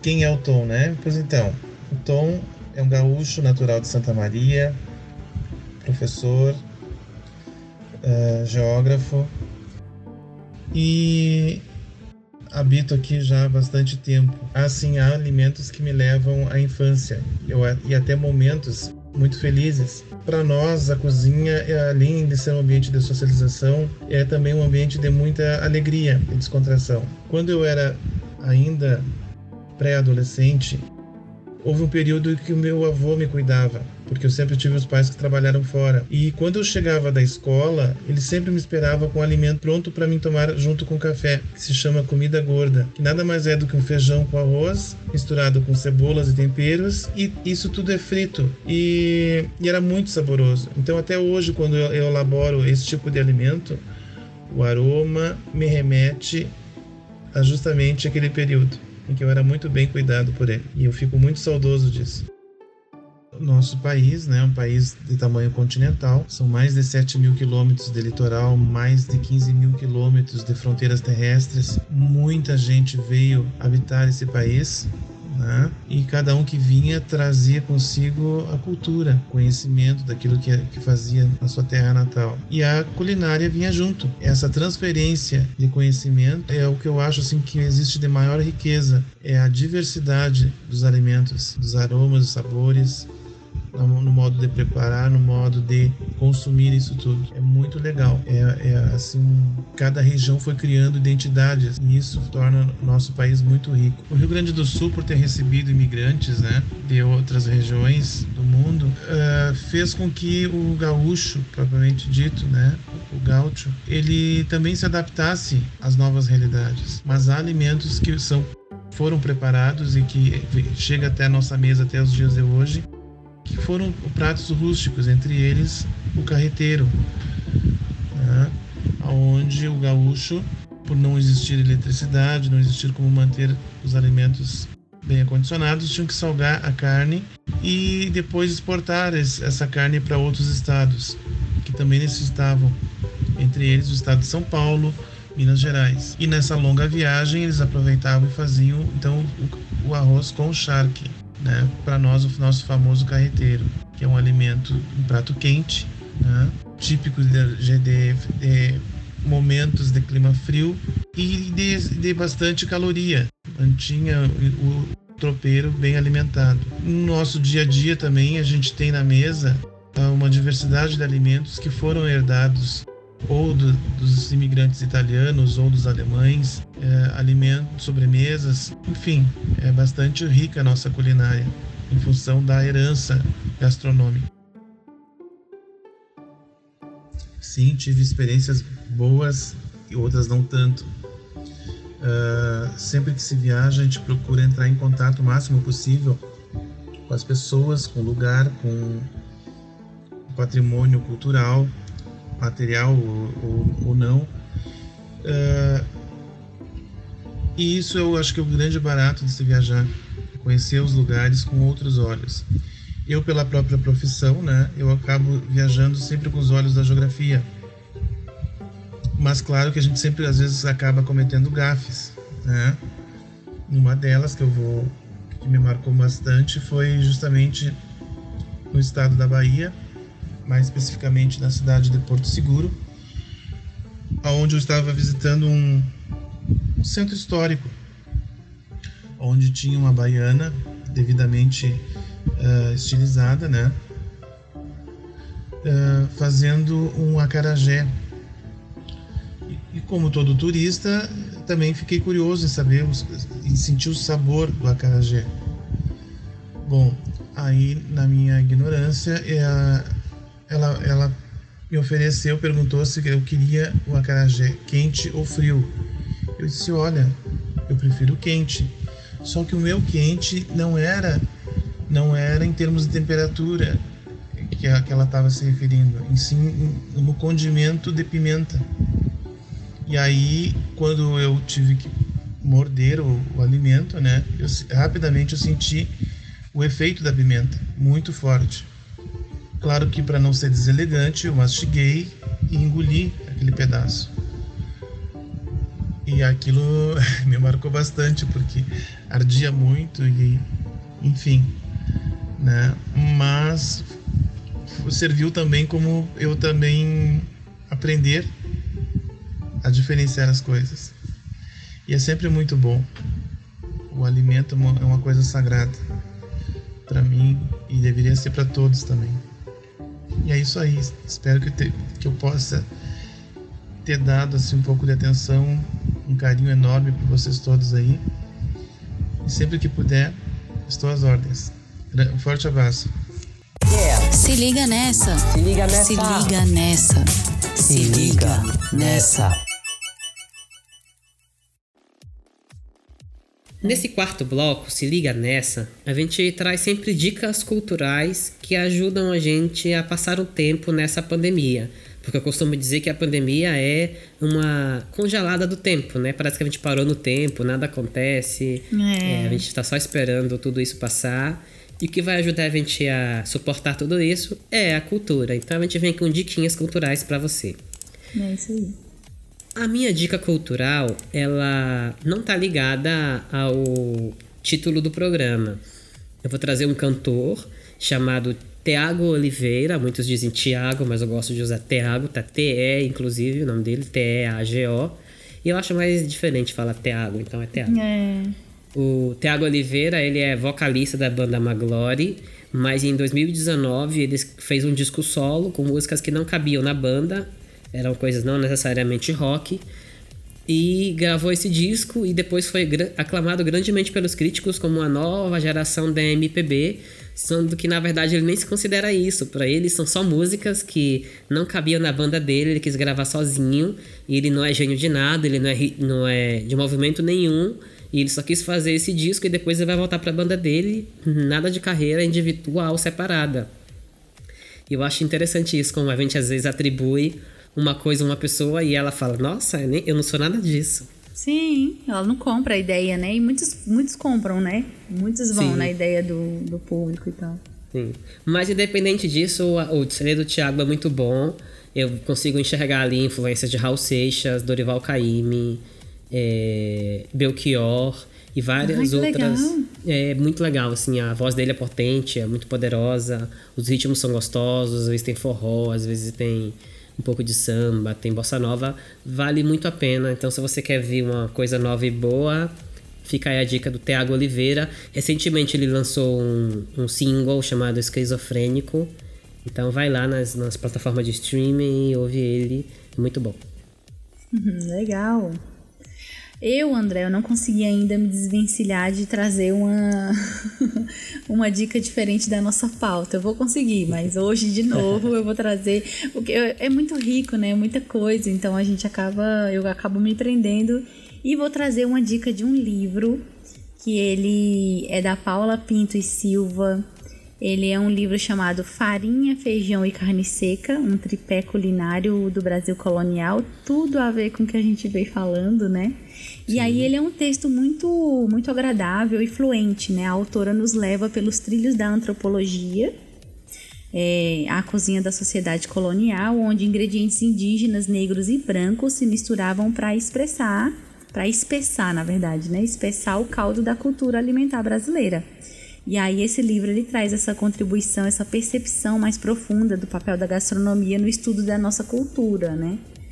É muito, muito interessante, é um aprofundamento sobre essas origens, né?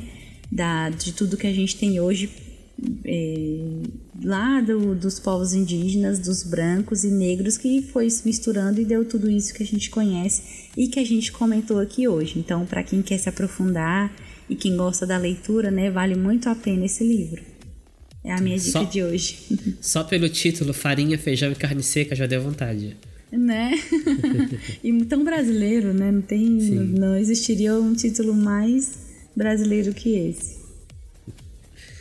Bom, então assim chegamos ao fim do nosso episódio. Ai, muito legal, amei, muito gostoso mesmo de fazer. Sim. E deu até fome, né? Assim, gravar deu, isso. Deu fome. E eu tô muito feliz que deu certo, porque na semana passada a gente já havia gravado, mas problemas é. técnicos não deu para postar. Sim, é, mas a gente agora... gravou agora de novo e ficou muito gostoso do mesmo jeito, Sim. muito bom. E, e, e, é muito bom isso, eu muito feliz. E você também gostou do nosso tema? Quer fazer um aporte, uma contribuição? É, em dinheiro também, mas eu tô falando em contribuição de tema. Se quiser contribuir é. em dinheiro, a gente aceita também. Ah, quer contribuir um pouco para nossas pautas aqui? Escreve pra gente, sugere temas que a gente Sim. quer ver o que vocês querem é, ouvir aqui como tema do nosso podcast. Por favor, vamos esperar o seu, seu contato. Bom, até semana que vem então. Um grande beijo e te vejo aqui. Tchau!